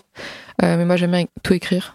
Genre, il se passe ça, machin dit. Enfin, tu vois vraiment que quand je le fasse lire à quelqu'un, il soit dedans. Et pas ils se disent, ok, mais c'est qui D ou c'est qui, c'est quoi. Enfin, tu vois. Je me dis, ok, si la personne rentre dedans en lisant le scénar avec tout ce qui se passe, machin, et peut s'imaginer l'univers, Hmm. ça peut être cool. C'est vrai qu'on a eu des invités qui nous parlaient de commencer par un storyboard directement. Toi, tu t'écris d'abord. euh, Ouais, après, ça me rassure. hein. Moi, je suis, euh, j'ai pas 10 ans de métier et tout. euh, je pense que à force, tu vois, tu, tu trouves des raccourcis et tout. Mhm. Mais moi, j'ai vraiment besoin de ça, d'avoir l'étape où j'écris. Une fois que l'écriture est validée, je fais le storyboard, découpage, etc. Mhm. Et après, je commence les planches. Mais mon storyboard, il est quasi, enfin, c'est dessiné de manière très propre. Je fais pas des bonhommes. Est-ce que ça veut dire Ouais, que une fois que tu avais fini ton scénario, finalement, tu avais un roman mm, Pas très bien écrit, peut-être. Ouais, voilà, pas très bien écrit. Ouais. Très descriptif. Ouais. Ok. Ouais. Mais il n'y a pas des jolis mots, des belles phrases et tout. C'est Hmm. c'est plus. euh, tous les éléments sont là. Ouais. Mais c'est pas. Mais tu découpes tes pages à ce moment-là ou pas du tout Ou t'é- t'écris juste une histoire? J'écris l'histoire, mais il y a quand même scène 1, scène 2, D'accord. euh, chapitre. euh, Enfin, c'est quand même. euh, Et comment t'adaptes ça alors à- aux contraintes de la bande dessinée, à savoir le petit suspense de bas de page euh euh, hum. T'es à l'ancienne, toi. Je suis à l'ancienne de fou. je suis de bas de page. Ah, c'est vrai que c'est important. hein. Bah, Ouais, c'est pas l'ancienne. Riyad Satouf, il explique qu'il faut toujours laisser un petit suspense en bas Ouais. de page. Il est pas si vieux que ça, Riyad Pour Satouf. avoir envie de tourner. Ouais, exactement. Bon, D'ailleurs, il a des très bons conseils, euh, Riyad Satouf. Ouais. Il a fait une masterclass sur euh, MyCanal, là, dans le. L'émission elle s'appelle Magistral. Oui. Il donne des conseils incroyables et moi j'adore ce mec. Ouais. Ouais. Ah, il est fort. Typiquement, tu vois, lui, quand il écrit euh, Les Cahiers d'Esther, c'est un homme qui raconte très très bien, euh, enfin, il arrive trop bien à se mettre dans la peau d'une euh, Une jeune fille. petite de 10-15 ans, quoi. Mm. Mm. Et euh, bah, c'est juste euh, écouter, regarder et, et voilà. Mm. Ah je- J'étais en train d'écouter, regardez là, je, je me sentais bien. Donc, Et- t'es- donc tu, tu écris ton non-roman et donc tu l'adaptes, tu sais pas trop comment euh, au format de la bande c'est naturel. hein. Enfin, j'ai fait ça à l'école et tout. Je me suis dit, bah vas-y, c'est pareil. Euh, En fait, on avait pas mal d'exercices euh, dans les cours de bande dessinée où c'était où tu fais une page, où tu fais euh, trois pages. Enfin, c'est des trucs. Du coup, tu chopes les scènes. Enfin, t'arrives à dire, ok, cette, la fin de cette scène-là, faut que j'arrive à la fin de la page là pour avoir ce petit suspense ou ce truc. euh. Mm. Mais ouais, je sais pas, ça se fait assez naturellement. Il y a un moment du texte, comment tu sais que c'est un bon texte qui vaut le coup d'être euh, dessiné? Tu le fais lire à des éditeurs ou pas du tout Là, t'es encore ouais, dans moi j'ai besoin de beaucoup de validation. Ouais, parce qu'à un moment, en fait, t'es tellement dedans que t'as plus aucun recul, quoi. Tu, Mm. tu sais pas ce qui, si ce que t'as écrit c'est de la grosse merde ou si c'est très bien. Moi, j'envoie bah, déjà Chloé, première lectrice, son avis ultra important. Et ouais, les éditeurs. Enfin, pour le coup, tu vois, même pas mal, ils ont vraiment fait le taf et euh, ils m'ont soutenu, euh, ils ont relu. euh, je sais qu'ils étaient euh, investis dans le projet, quoi. Donc, c'est- ouais, ça, c'est bien passé. Voilà. On en est où dans notre chronologie des livres là Parce que Et il nous en reste une, mais je ne sais pas très bien à quel moment elle quel moment elle intervient. ouais. Ouais. Est-ce que tu peux nous dire, Lucie, euh, à peu près quand là, t'as fini ta formation BD, tu vas être publié. Ouais, donc je sors euh, Bruit de couloir en 2019. Toi, tu sais quoi, une première BD qui sort? C'était Euh, quoi ton. Bizarrement, Ouais. ça m'a fait plus d'effet quand j'ai rendu les planches. Je préparais une exposition à ce moment-là, avant la sortie. Je préparais une exposition de mes planches originales et tout au, au point éphémère. Donc euh, j'avais tout ça qui m'animait et genre euh, qui c'était trop bien le lancement machin et tout, euh, beaucoup d'émotions. Ouais. Et euh, j'avais reçu pour la première fois euh, l'exemple, enfin les bruits de couloir en imprimé et tout. Ouais. Et euh, ouais, je l'ai feuilleté vite fait, mais j'étais pas là. Enfin, j'ai pas. euh, Hmm. Tu vois, je m'attendais à genre, ouais, c'est ton bébé, tu le découvres et tout, voilà. Et euh, là, j'avoue, je l'ai jamais lu. Hein. Depuis qu'il est sorti, je... Ah ouais? j'arrive pas. Et euh, ouais, Il y a des choses qui te gênent dedans ou c'est juste euh, tu peux plus revoir ce livre, tu peux plus le. je sais pas si je dois le dire. Dis, dis, dis, dis, pas dit. Bah, on se dit tout et on. Ouais, non, j'étais très déçue de, de l'impression. Euh, L'Inor était beaucoup trop contrasté, ça enlevait plein de, détails et tout. Ouais. On voit les traits de coupe, machin. Et ouais, enfin. Tu leur dis euh, aux éditeurs à ce moment-là? Bah en fait, je partais en vacances juste après. Donc après, elle m'avait envoyé un mail euh, en mode oui, est-ce que t'as bien reçu le livre? On n'a pas eu ton retour et tout. Et je lui ai dit non, euh, je suis contente, mais je leur ai dit les trucs qui allaient pas quoi. Ouais. Et voilà. Après non, je suis ultra contente qu'il existe. Ouais. Ça m'a ouvert euh, plein de portes et ça m'a permis aussi d'avoir, euh, de rentrer dans le milieu de la BD. Pour moi, c'est un peu un, un test. Ce livre, c'est un peu, euh, ok, je découvre comment ça se passe. Euh, je découvre le milieu de la BD, les gens euh, qui travaillent dans ce milieu, Ouais. comment ça se passe avec un éditeur, comment ça se passe, euh, enfin les dédicaces, les, les rencontres, tout ça, ça m'a, Hmm. j'ai ouais, j'ai eu des opportunités euh, trop chouettes quoi, grâce à ce bouquin.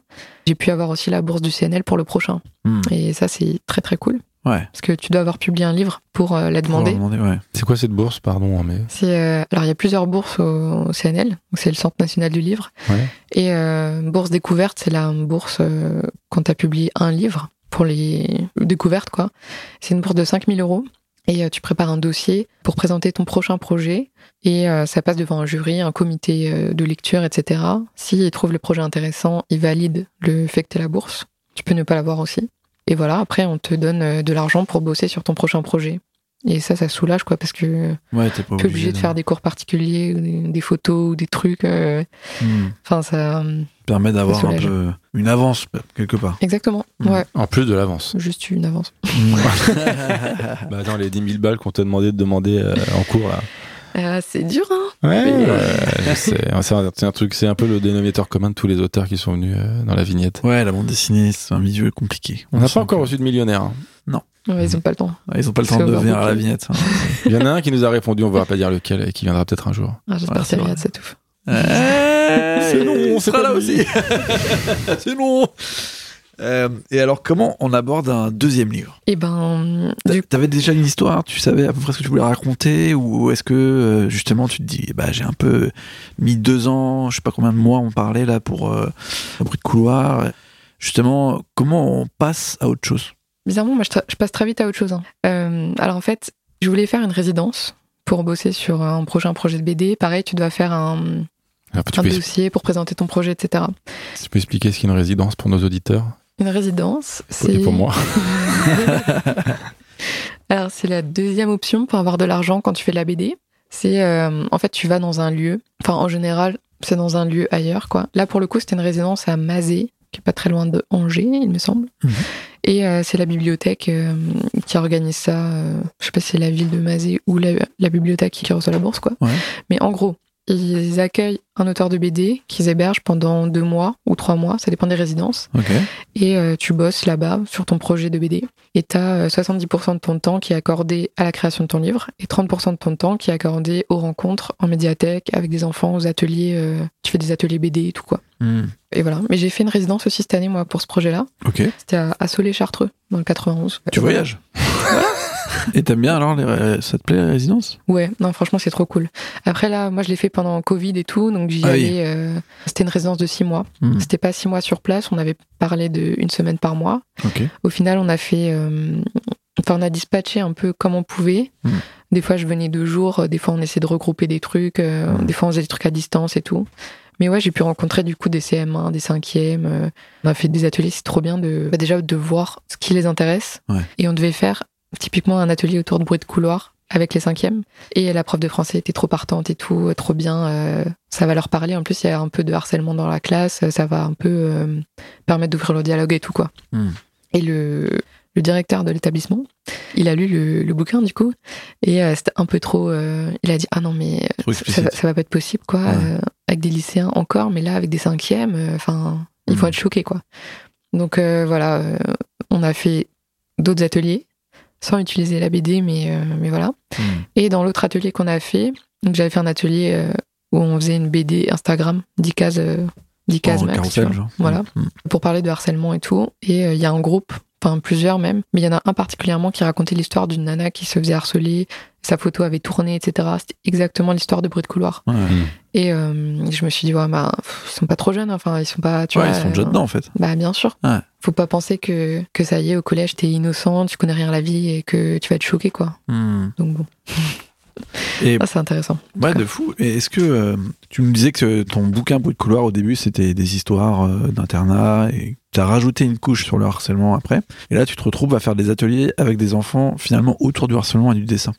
Comment t'appréhendes ça en fait? Comment tu deviens un peu une sorte de porte-parole finalement quelque part de ce combat? Soft power bien sûr, mais tu vois, genre euh, Bah, moi, je leur ai dit direct, euh, je- déjà, je l'ai pas vécu, je suis personne pour parler de ça. Ouais. Enfin, je veux pas être euh, la nana euh, qu'on contacte pour parler de harcèlement scolaire et tout. Je- Ouais. moi, j'ai juste écrit une histoire. Ouais. Je parle d'adolescence, je parle de relations euh, amicales un peu toxiques et tout ça. Mais je suis pas là pour.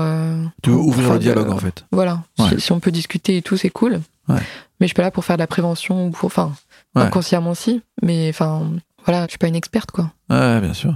T'as des listes de, de synopsis euh, quelque part dans ton iPhone euh, Euh, j'ai un carnet. Ouais. Là, j'ai un, un projet que j'ai en tête depuis 2018 Ah, que, que j'aimerais bien développer là. Ok. peut-être le prochain. Celui d'après. Ah, c'est quand même très planifié ta Ouais. blinde. Ouais, le prochain euh, sera autre chose, mais. euh, Et- Donc là, on en est pas encore. À Sylvain Ouais. Euh, Après, bruit de couloir. On fait des digressions, je suis désolé. je cherche les dates, figure-toi.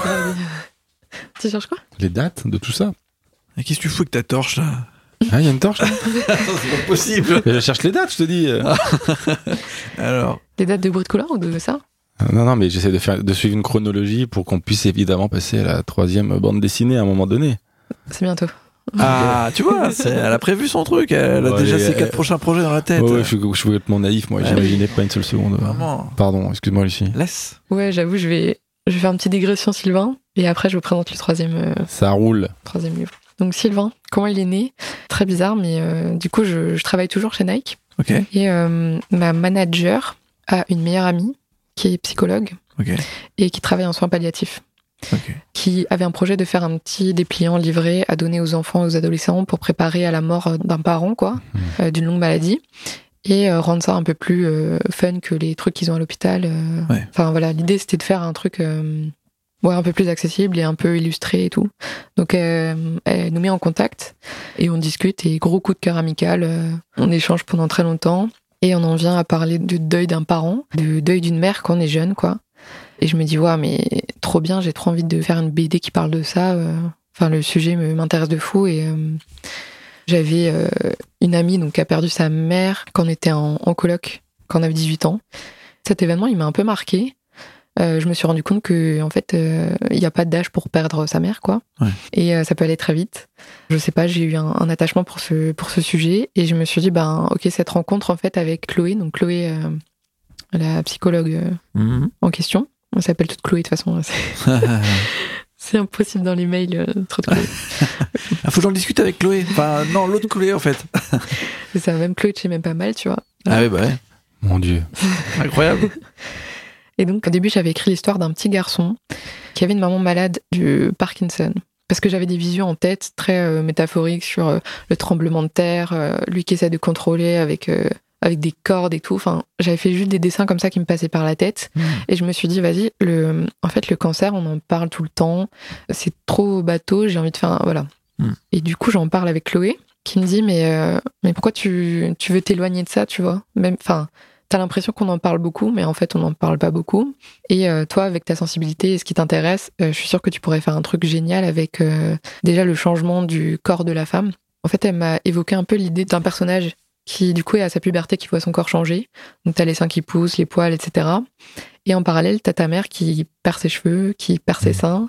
Enfin, tu vois, ce, ce, ce double, double point de vue, quoi, que je trouvais ultra intéressant.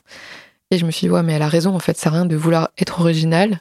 Autant partir dans un truc qui va parler à, à plus de gens et qui va même me parler à moi. Et puis, euh, moi, quand j'ai commencé à faire un peu des recherches et tout, j'avais commencé à dessiner un, un petit garçon. Mhm. Et c'était un challenge parce que je sais pas trop dessiner les garçons. Tu vois, c'est vraiment. C'est euh, marrant. je voulais vraiment Chloé sortir de disait la même quoi. chose. Elle était venue. Ouais. Elle disait elle savait pas dessiner les hommes. Ouais, c'est vrai. En plus, bah, on a eu cette discussion avec Chloé, du coup. Chloé Wary. Ouais, Chloé de Ouais, c'est vrai, des fois on, on oublie.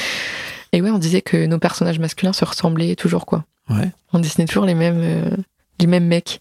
Je sais pas pourquoi. bon. C'est pas, tellement vrai, avoir. mais, mais je, je veux bien l'entendre. Bah, du coup, non, là, avec euh, le père, euh, Mais oui, c'est ça. mais ouais. J'ai un petit kiff perso pour les chauves, donc j'ai Ok. j'ai- fait un petit papa chauve. Mais ouais, enfin, tu dessines un peu euh, ce que tu connais. Et Ouais. tu je pense que tu le dessines mieux. Ouais, quelque chose que tu connais, que tu maîtrises. Donc voilà, je suis partie sur ça. Et puis euh, l'histoire de Sylvain est, est née. Et en tout cas, euh, tu racontes très bien le, le manque. Et effectivement, il y a toute une, euh, toute une page où tu parles des commentaires YouTube. Et je sais pas si c'était, euh, ça annonçait des messages que tu allais recevoir parce que, parce qu'il se trouve que moi, j'ai vécu ce genre d'expérience et, et franchement, c'était très bien raconté. Je me suis dit que tu avais dû vivre ça pour le raconter aussi bien et a priori, pas encore. Pas du tout. Ben non, je l'ai pas vécu. Et c'était ma grosse crainte. En fait, c'était un vrai challenge euh, pour ce livre. Parce que Bruit de couloir, autant c'était quelque chose que je maîtrisais, que j'ai vécu et tout. Et là, pour Sylvain, j'avais jamais vécu de, de deuil, j'avais jamais été à un enterrement et tout. Enfin, là, du coup, j'ai eu la première expérience euh, la semaine dernière. Et ouais, en fait, je me suis dit, je vais parler d'un truc que je maîtrise pas. Si je le fais mal, euh, les gens qui l'ont vécu, ils, vont me dire, mais en fait, t'es qui pour parler de ça? Tu, vois, j'avais vraiment cette angoisse de, taper à côté. Et j'avais besoin euh, de beaucoup me renseigner. J'ai lu énormément de choses, j'ai vu beaucoup de films. J'ai parlé aussi à mes proches qui ont vécu ce genre de choses. Et notamment euh, Chloé, la psychologue, là, m'a beaucoup aidé Mm. dans nos échanges, quoi. Donc ouais, le, le but, c'était vraiment d'être juste. Et j'espère que ouais, je vais pas trop taper à côté. Non, t'as tapé dedans, et puis on peut se le dire, le dessin est vraiment mortel, quoi. Enfin, c'est chambé, c'est un très beau livre. hein. Bah, merci. Qui est, euh, on peut le redire, comme on l'a dit d'ailleurs à, à Carbo la dernière fois. Non, mais c'est vrai, euh, même pas mal, ils font du bon boulot en plus en termes d'éditeurs. C'est vraiment, c'est vraiment des beaux livres, quoi. Bah, tu sens qu'ils les chouchoutent et qu'ils font vraiment des livres euh, pour les auteurs. Tu vois, moi, ils me disaient, on n'a pas de format, on n'a pas de collection, tu fais ce que tu veux. Pareil, même leur logo, tu vois, ils le cachent souvent.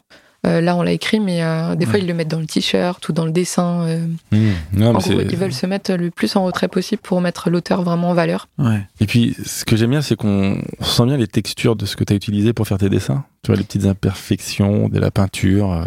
Non, vraiment. Bah, je pensais qu'on allait le voir un peu mieux. Mais après, Bon, c'est on voit bien le quand même. qu'on le voit tellement bien que pour être tout à fait honnête, quand j'ai acheté le livre, j'étais là, bah merde, attends. J'ai commencé à frotter. je fais non, a priori, euh, a priori, ça fait partie du Non, ouais, je suis contente euh, qu'il y ait ces petits, euh, petites ces petites égratignures. traces de, de peinture et tout. ouais, ouais, mais du coup, ça confère vraiment un truc très sincère à, à ce livre et, et à la limite, c'est pas, c'est pas, pas important que tu aies vécu ou non cette histoire. Cette histoire, elle est, elle est chouette, quoi. C'est un, beau livre. Voilà. Mm. C'est important de le Bah, dire. ouais, je voulais pas faire un, un mode d'emploi du, du deuil, parce que ben, déjà, je ne peux pas le raconter. Là, c'était plus euh, enfin raconter du coup l'expérience un peu euh, universelle de ouais, du manque. Et en fait, tu arrives à imaginer ce que c'est de perdre quelqu'un, tu vois. Mm. Et euh, c'est plus cette présence, cette, j'allais dire présence absente, mais ça fait très. euh, C'est pas mal, moi, j'aime. Et on a compris fait, en tout cas. euh, On voit, on voit le, le sujet. En fait, euh, la personne n'est plus là, mais en fait, elle est tout le temps là, quoi. C'est ça, toujours par des rappels, des souvenirs, des trucs comme ça. Mm. Même graphiquement, au début, tu vois, la mère, on la voit euh, dessinée. Plus tu avances dans l'histoire, euh, moins tu la vois. Donc, tu la Euh, vois de dos et après, tu la vois plus. ouais. Ouais. Euh, Après, tu vois euh, que son corps, mais plus son visage. Mm. Et après, euh, ben, elle est, elle est plus là du tout. Et en fait, le seul lien que Charlotte a avec euh, sa mère, donc c'est Sylvain. Donc Sylvain, c'est le cancer, qui apparaît un peu comme un ami imaginaire. Et c'est un peu le lien qu'elle a pour parler avec sa mère. Et euh, pareil, tu vois, Sylvain, il est très présent au début, très sarcastique et tout. Et à la fin, euh, ben, elle lui dit, euh, je veux plus jamais te voir et tout. Et limite, il, limite, il lui manque un peu parce que c'était le seul euh, Lien qui lien reste, pour voir sa mère, quoi. Hmm. Mais alors pourquoi tu l'appelais Sylvain? Je cherchais un prénom un peu naze. On s'excuse auprès de tous les Sylvains. Désolé les Sylvains. je suis désolée. Mais euh, enfin, un prénom naze qui fait pas, euh, qui fait pas, Qui fait pas euh, méchant. peur, ouais. Voilà, c'est ça. Et je me suis dit, Sylvain, c'est vraiment un prénom de mec gentil, quoi. Tu vois C'est pas. euh, Enfin, je vois pas un gros que- méchant s'appeler Sylvain, quoi. Je connais pas de Sylvain euh, pas sympa. Non, c'est vrai. Sylvain Hitler, peut-être? Non, c'était pas ça. Son frère caché. non, c'est vrai. Et donc là, elle est sortie il y a pas très longtemps, cette bande dessinée. Elle est sortie vendredi. Et comment tu te sens alors? Soulagée. Ouais. Je me suis dit que je la terminerai jamais. C'est combien de temps de travail ça? Tu penses? Un an et demi, deux ans. Ouais. Ouais. Et en pur dessin, pure peinture, tu penses? Huit mois. 8 mois. Est-ce J'ai commencé les planches. Ouais, ça faisait huit mois. J'ai passé huit mois à faire juste la peinture. Après, t'avais deux, trois mois de retouche, de- Ouais. d'écriture des textes, parce que j'ai écrit tous les textes à la main. Ouais. Et, Ah ouais. euh, ouais, je, je sais pas pourquoi. Non, Ouais. mais est-ce que Bah, t'as eu le. c'est- C'est Benoît qui nous disait que pour lui c'était hyper important justement que la typographie, le recherche de la typo et de l'écriture soit relié au projet et que ce soit pas euh, quelque chose d'un peu euh, automatisé quoi. Mais on a, Ouais, on a quand même vu qu'il était psychopathe, euh, Benoît. Sur ça, oui, bah, parce que vu que c'est un mec du tag, du lettrage, euh, pour lui la typographie c'est un- c'est important. Mais moi je trouve aussi que ça apporte vraiment quelque chose de plus de vraiment euh, dessiner les textes. Ça fait comme si c'était euh, un ensemble. dessus, quoi. Ouais, voilà. On dirait que c'est intégré complètement à bah, une peinture en fait. Chaque page est une peinture et le texte, euh, bah c'est un dessin en fait. Le texte, Hmm. ça me parle aussi. Est-ce que t'as eu le syndrome euh, Philippe Valette Ah oui. C'est quoi les syndromes Philippe Bah, Ballet c'est un moment tu veux tout renvoyer valser, tu te dis c'est vas-y, C'est bon, j'arrête. C'est c'est re- c'est relou. Il nous dit c'est le moment où t'as que des post-it partout dans ta dans ta pièce, dans ta chambre, que tu sais plus à quelle page t'en es et tu te dis genre c'est quoi cette merde? Arrêtons tout non? Et en général il dit c'est au bout de six mois. Ah, mais je sais pas si c'est une, une question de durée, mais en fait, il y a plusieurs étapes dans la création de la BD. Donc, tu as toute l'écriture. Ouais. Donc, pendant cette étape d'écriture, oui, il y a grave des périodes où tu es là en mode, mais vas-y, j'écris n'importe quoi. Ouais. On va tout jeter, on recommence tout. Ouais. Et après, tu as la période de storyboard. Donc, tu te dis, enfin, ça devient long à la fin, quoi. Ouais. Moi, j'étais arrivé à la page 100, je me suis dit, waouh, truc de ouf et tout. Après, tu te rends compte, c'est que la moitié, tu vois. Ouais. T'es là, waouh, encore tout ça. pff. Et ouais, c'est long et t'as envie d'être à, à la suivante. Et une fois que tu fais la peinture, tu passes huit mois à faire ça. Ouais, Au début, c'est cool, tu vois. ouais. Et après, t'es là, genre. Mais tu, mais tu peux pas t'arrêter parce que t'es trop engagé, tu vois. Ouais. euh, Faut aller au bout, quoi. Et combien d'heures tu peignais par jour, par exemple, pour faire tes planches? Bon, c'était toute la journée, hein. Ouais. Ouais. Full. Un plein temps, quoi. À plein temps. Ouais. Ouais. Après, moi, j'ai des heures euh, de bureau. Maintenant, j'ai un atelier, donc euh, Ouais. je suis pas une meuf qui travaille tard la nuit et tout. euh, je suis plutôt du matin. Et euh, c'est ouais, fou, on a entendu ton réveil tout à l'heure, mais bon. C'est le réveil pour aller se coucher, ça. Ah, pas mal. On a des horaires un peu euh, de bureau, 9h30, etc. On part vers euh, 18h30, 19h. Des fois, euh, des fois un peu plus quand t'as du taf, mais pff, moi, rarement, rarement plus. Et voilà, après, le soir, tu rentres chez toi, tu te déconnectes, tu fais autre chose. C'est vraiment euh, le travail au travail. Puis, euh, T'arrives à quitter ton histoire quand tu non, quittes par l'atelier contre, euh, dans la tête, euh, ça tourne tout le temps. Ouais. Ouais. T'es toujours en train de repenser à ton scénario, à tes dialogues, à te dire, euh, ok, mais peut-être qu'à cette partie-là, je ferais mieux de faire ça. Ouais. Ou alors des fois, je vois des trucs. Typiquement, j'ai eu, euh, il y avait eu le, le scandale avec, euh, je me souviens plus du nom du gars, mais euh, qui disait, euh, oui, euh, Oshi, vraiment, elle est très laide et tout. Euh, les Ah, jeunes, peut pas mettre ça dans, dans pire mec. Horrible, horrible. Ouais.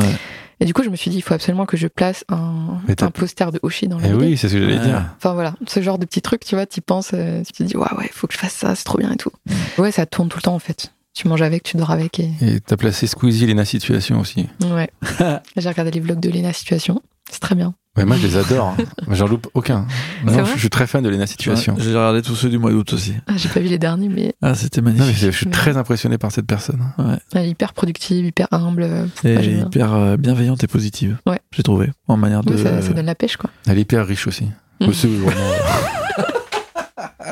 Bah, c'est bien. Ça veut dire que les, les bonnes personnes euh, peuvent avoir. euh, C'est c'est bien quand même. Ouais, c'est vrai. Et Ouais. voilà. Est-ce que t'es hyper riche maintenant que tu fais de la BD Moi, Ouais.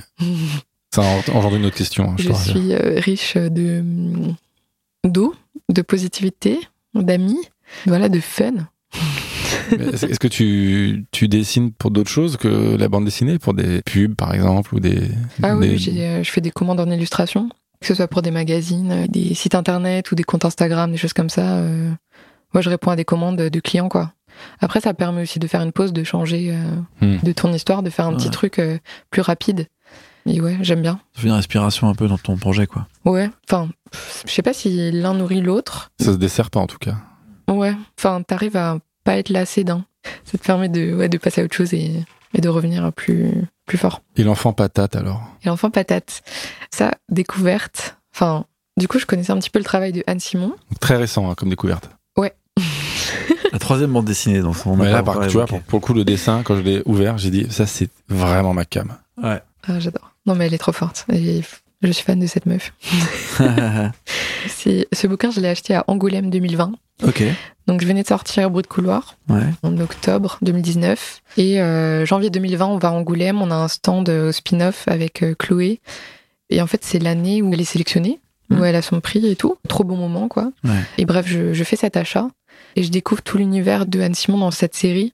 Je sais pas si la série a un nom de série ou enfin j'ai pas l'impression. C'est un En tout univers. cas, ouais, voilà, c'est ça. Et en fait, j'ai trouvé ça dingue. Je me suis dit, ouais, mais, mais la nana, elle a créé tout un univers avec des personnages euh, incroyables qui n'existent pas dans la vraie vie. Et en fait, euh, Boris, tu le détestes, mais en même temps, euh, en même temps, tu le kiffes parce que, Ah, c'est leur faux patate, quoi. ouais, voilà, il, il a une tête de con et il est, il est trop drôle, quoi. Ouais. Et en fait, il Ça, est, il est génial, c'est génial. Et ouais, et j'aime trop le fait qu'elle dénonce des trucs. euh, typiquement, là, c'est le capitalisme et tout, avec ce truc de frites et tout. euh, je, j'adore. Et je me dis, euh, bah, tu vois, une nana qui fait pas de la BD euh, de nana. Ouais, ouais. Enfin, tu vois, qui raconte un, un univers. euh, Enfin, qui s'invente un univers complètement euh, barré et qui raconte des trucs euh, avec des personnages, euh, je sais pas trop bien quoi. Enfin, je me dis, c'est pas un truc autobiographique que, que j'avais l'habitude de lire, ça change. Mm. Et ça me donne grave envie d'écrire des trucs euh, un peu plus fantastiques, SF et tout. Ah ouais, alors que tu nous disais au début justement que c'était vraiment quelque chose qui te. J'étais complètement hermétique à ça. quoi. Ouais. Ouais. Et là, de plus en plus, je m'intéresse, euh, je m'intéresse à mort à ça. Mais avec genre une sorte de symbolique, là, comme tu dis, c'est pour traiter des sujets à travers. euh, Non, mais peut-être qu'en ce sens, euh, tu vois, ce que je fais en illustration, ça m'inspire euh, dans ça. Parce que les illustrations, c'est toujours. euh, je pense que j'arrive facilement à faire des métaphores ou des choses comme ça avec des illustrations qui sont pas ultra réalistes. Ouais. Et ouais, pour raconter un truc, quoi. C'est ce que j'aimerais bien faire dans les prochaines BD. Ok. Et Et du coup- 5 projets que t'as déjà prévus. Mm. Les 15 projets. Oula, je ne sais pas s'il y en a autant, mais. Mais 5, elle a dit, elle a rien dit. Hein. 5, c'est déjà énorme. Ça nous emmène loin. Et du coup, ça t'a ouvert vers autre chose que la bande dessinée euh, indépendante? Par exemple, euh, les mangas, les comics, la BD franco-belge, euh, Tintin. Oh, Tintin. je, je savais qu'elle allait dire Tintin. C'était pour, le, pour faire marrer. euh, C'est Non, un mais échec. en vrai de vrai, il faudrait que je lise quand même. Tintin? Ouais, parce que j'ai jamais lu Tintin. Ça, alors vraiment, par rapport à tout ce qu'on a pu dire, je pense que tu vas être très déçu. Ouais, il y a moyen. ouais. oui, mais c'est important de se faire une culture et de pas être hermétique à, à des genres, tu vois. Graphiquement, je pense qu'il y a des choses très belles qui peuvent en ressortir. Après, au niveau des histoires, bon, c'est pas sûr. La symbolique, là, si tu commences à être dans le fantastique symbolique, bon, pff, Tintin. Ceci dit, en termes d'érotisme de la femme, euh, bah, on n'y est pas du tout dans Tintin, donc c'est très bien. Mais la Castafiore, quoi. Bah, Ah, dire, Est-ce qu'il y a une femme déjà hein? Il y a juste la Castafiore. Mais par contre, il a tout fait justement pour que euh, Tintin soit bienveillant, asexué, euh, absolument aucun rapport à tout ça. Enfin, il y a, pour le coup, bah, c'est absent, mais il n'y a pas de problème. Enfin, de- il raconte pas des grosses conneries que maintenant on serait là, genre, bah, c'est c'est compliqué, quoi. En tout cas, pas sur les femmes. C'est vrai, il y a d'autres- il y a d'autres gros problèmes. Sur la colonisation. Euh, a- euh, Ouais, ouais. mais bon. bah, les premiers albums, faut pas les lire euh, dans le sens. euh, pff, voilà. Après, faut remettre en contexte aussi. Bah oui, Après, je souhaite à tout le 30. monde d'être jugé sur ses œuvres 90 ans après. Bah oui. Bon, on, a, sûr. on a eu mon moment Tintin, c'est tout ce que je voulais. Euh, non, non, mais blague à part, est-ce que ça t'a ouvert vers d'autres genres de bandes dessinées? Ouais, bah du coup, je demande des conseils à, bah, à mes, mes collègues, amis euh, qui lisent des choses très différentes, quoi. Mm. Et pareil, j'essaie d'écouter les trucs qu'on me recommande ou, euh, tu vois, dans les podcasts, tout ça. euh, Hmm. Je regarde un petit peu. Alors, on m'a conseillé plein de mangas. Le dernier que j'ai lu, bah, il l'avait euh, chroniqué dans le Gaufrier. Ok. Et, euh, Qu'on embrasse Bien sûr. Bisous les copains. Mais on est le plus grand. Je sais quoi Le- le- déjà, quoi. le meilleur podcast de l'univers. Voilà. Ouais, bon, bah, ouais, Ils sont probablement le meilleur podcast de, de France, c'est déjà pas mal. C'est déjà bien. Mais ouais, c'était euh, My Broken Mariko. Je sais pas si je connais. Voilà, de toute façon, elle essaye de nous embrouiller depuis le début de cette émission. c'est insupportable. Elle est venue pour nous détruire. Vous connaissez rien, bande de nullards.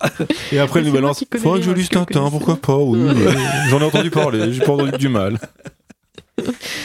Non, je ne connais pas. Et pour le coup, ça t'a bien aimé? Euh, alors, Redis le nom parce que ça me ça m'a bien plu. C'était euh, My Broken Mariko. Et en le lisant, j'étais grave déçue. Ah, bon. Parce Ah. que je pensais adorer. Et en fait, euh, Bof. bah, c'était pas crédible, quoi. Ok. Alors qu'on vient de parler de Boris l'enfant patate. Ah, bah, c'est bah, c'est carrément ça, c'est une autobiographie. Crédible. Hein. Ouais, crédible. Non, mais ouais. Enfin, après, euh, je pense qu'il y a d'autres euh, trucs très bien. Et, et tu vois, même si un truc qui m'a pas plu, je me dis pas, ok, tous les mangas, ça va être pareil. Ça t'ouvre. euh, voilà. Ouais. D'ailleurs, j'ai adoré euh, l'attaque des titans, mais j'ai regardé l'animé, j'ai pas lu les Bah, c'est bien. mangas. Parce que c'est pas très, très bien dessiné, euh, le manga. Ouais. Ouais, ouais. Faut l'animer, c'est mieux. Ah ouais? Ouais, j'ai lu un peu. Tous mes frangins sont à fond euh, sur ce- cet animé. Ouais, et exceptionnel. Franchement, c'est bien. L'histoire est folle. Ah ouais. euh, puis il y a énormément de rebondissements. euh, ça s'arrête jamais. T'as l'impression que tu... ils font l'entonnoir, tu vois. À un moment, tu penses avoir compris l'histoire. Et puis En fait, t'as que la réponse compris. saison 3, mais en fait, tu te rends compte qu'il y a encore plein de trucs que tu sais pas. Ouais. Ouais. Ouais, non, c'est fort. En termes de. Bah, il faut qu'on tourne la page. Là, tu tournes bien la page. Là. Ok, À chaque ok, fin de page, je jetterai un coup d'œil. Et One Piece, faut lire ou pas? Bah, si t'as envie de te taper 1000 épisodes, je crois, ils en sont là. Bah, fais-le, mon ami. Mais moi, j'ai dit que j'irai pas.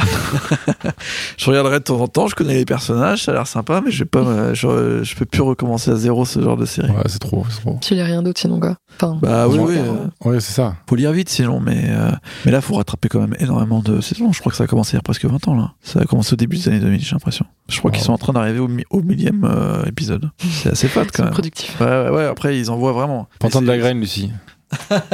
Mais elle a déjà ses c'est- 5 projets, là. Ouais, bah voilà, il en reste 995. Non, Elle vient d'en sortir un déjà excellent qu'on vous recommande tous, donc Sylvain. Meilleur prénom pour un grand cerf, hein, parce que inoffensif là, sur le coup.